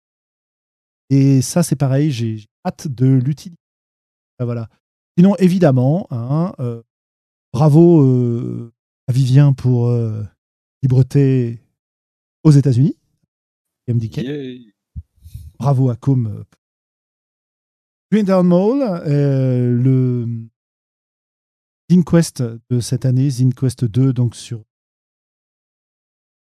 Kickstarter m'a permis de faire une récolte de jeux indés euh, façon Zine euh, hyper intéressant. Donc, pas du tout si j'aurai le temps de jouer à tout comme d'habitude. à lire. Ça donnera plein d'idées. Et puis, dernier point que j'ai oublié d'aborder en début d'émission, puisqu'on en avait parlé, alors, vous n'êtes probablement pas sans savoir que il y a un prix, prix rôliste qui a été lancé par euh, un certain nombre de d'acteurs du milieu rôliste, Roliste TV, associé avec euh, Philippe Bert, avec le J'oublie les autres, euh, ils m'en excuseront. Enfin bon, bref. Si, le Manoir du Crime aussi. Euh, bien Fernandez, une illustratrice dont j'ai oublié le nom, honte sur moi. On vous retrouvera ça, qui, sont, qui forment un jury et qui vont désigner euh, des catégories et des vainqueurs. Ça nous fait un deuxième prix avec celui qui va être décerné la semaine prochaine, euh, Festival international du jeu à Cannes, dans le cadre de, du Graal, qui a prévu le prix de jeu de rôle aussi. Euh, le, le, prix de Release TV exclut, pour des raisons de technique en fait hein, et de logistique, euh, tous les jeux qui ne sont pas présents en boutique physique. Donc si votre jeu n'existe qu'en PDF, s'il n'est pas distribué dans les boutiques, vous ne l'y trouverez pas. Et il y a un certain nombre de comment dire euh, de petits malins qui se sont dit que c'est quand même ce serait quand même pas mal d'avoir un prix qui puisse faire intervenir tous les jeux qui sont pas en boutique aussi. Et donc ils sont en train de monter ça. Et voilà, voilà, nous avons même un membre du jury de, ce prix qui s'appelle pour le moment peut-être définitivement le prix Pixie. Nous avons même un, une des personnes à l'origine de l'organisation, Mathieu B, qui est présente, etc. Donc un truc à suivre, il y aura un autre prix qui est en train de se monter et qui devrait faire appel à plein de jeux qu'on ne trouve pas nécessairement en boutique. Qui, d'après ce que j'ai compris, n'interdit pas du tout aux jeux qui sont présents en boutique de concourir. Voilà. il y a une membre du jury, ouais, tout à fait, sans balancer, là, qui est sur le podcast. Et elle veut se. C'est marrant, le fait d'employer le féminin semblerait cibler certaines personnes. Avec Globo, bien sûr. Bah oui, ah. évidemment. enfin, cela dit. comment peut-on décerner un prix du jeu de rôle sans me demander mon avis? Bah, Évidemment. Ça, c'est complètement dingue, ça. Ça, c'est pas fait depuis l'œil noir, quoi. Exactement. Sur ce, chers amis, euh, merci beaucoup, Mathieu. Merci beaucoup, Vivien. Merci. Merci. Plaisir de discuter avec vous. Merci Sandra, merci Globo aussi. Merci. Merci à nos auditeurs formidables. Hein. On va pas tous vous citer, mais, euh, mais on vous salue bien bas. On en a... C'est toujours un plaisir de vous retrouver. Nous, on se retrouve dans deux semaines pour euh, le prochain numéro. Celui-ci, c'était le 96. Le prochain, c'est le 97. Vous savez donc ce qui s'annonce à l'horizon. Mm-hmm. Peut-être falloir réserver un samedi, là. Voilà, le 98, le 99, c'est ça. Bref, le 101, voilà. Le numéro 100, en tout cas, on va, euh, on va se le faire en public. Euh, j'hésite encore un peu sur le lieu. Si vous avez des idées dans Paris qui puissent nous accueillir, n'hésitez pas. Si on peut le faire en direct, on le fera en direct. Si on peut pas le faire en direct parce que la retransmission de certains endroits euh, ne permet pas euh, du direct, on va dire. Hein, voilà.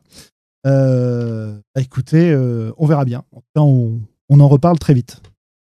Et sur ce, bonne soirée. Bonne nuit. Merci, merci à tous.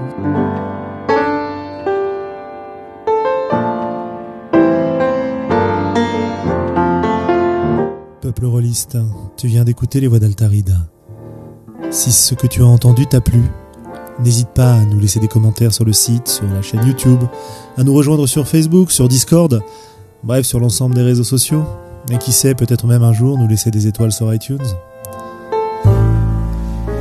Porte-toi bien, peuple rôliste, et d'ici la prochaine émission, joue bien.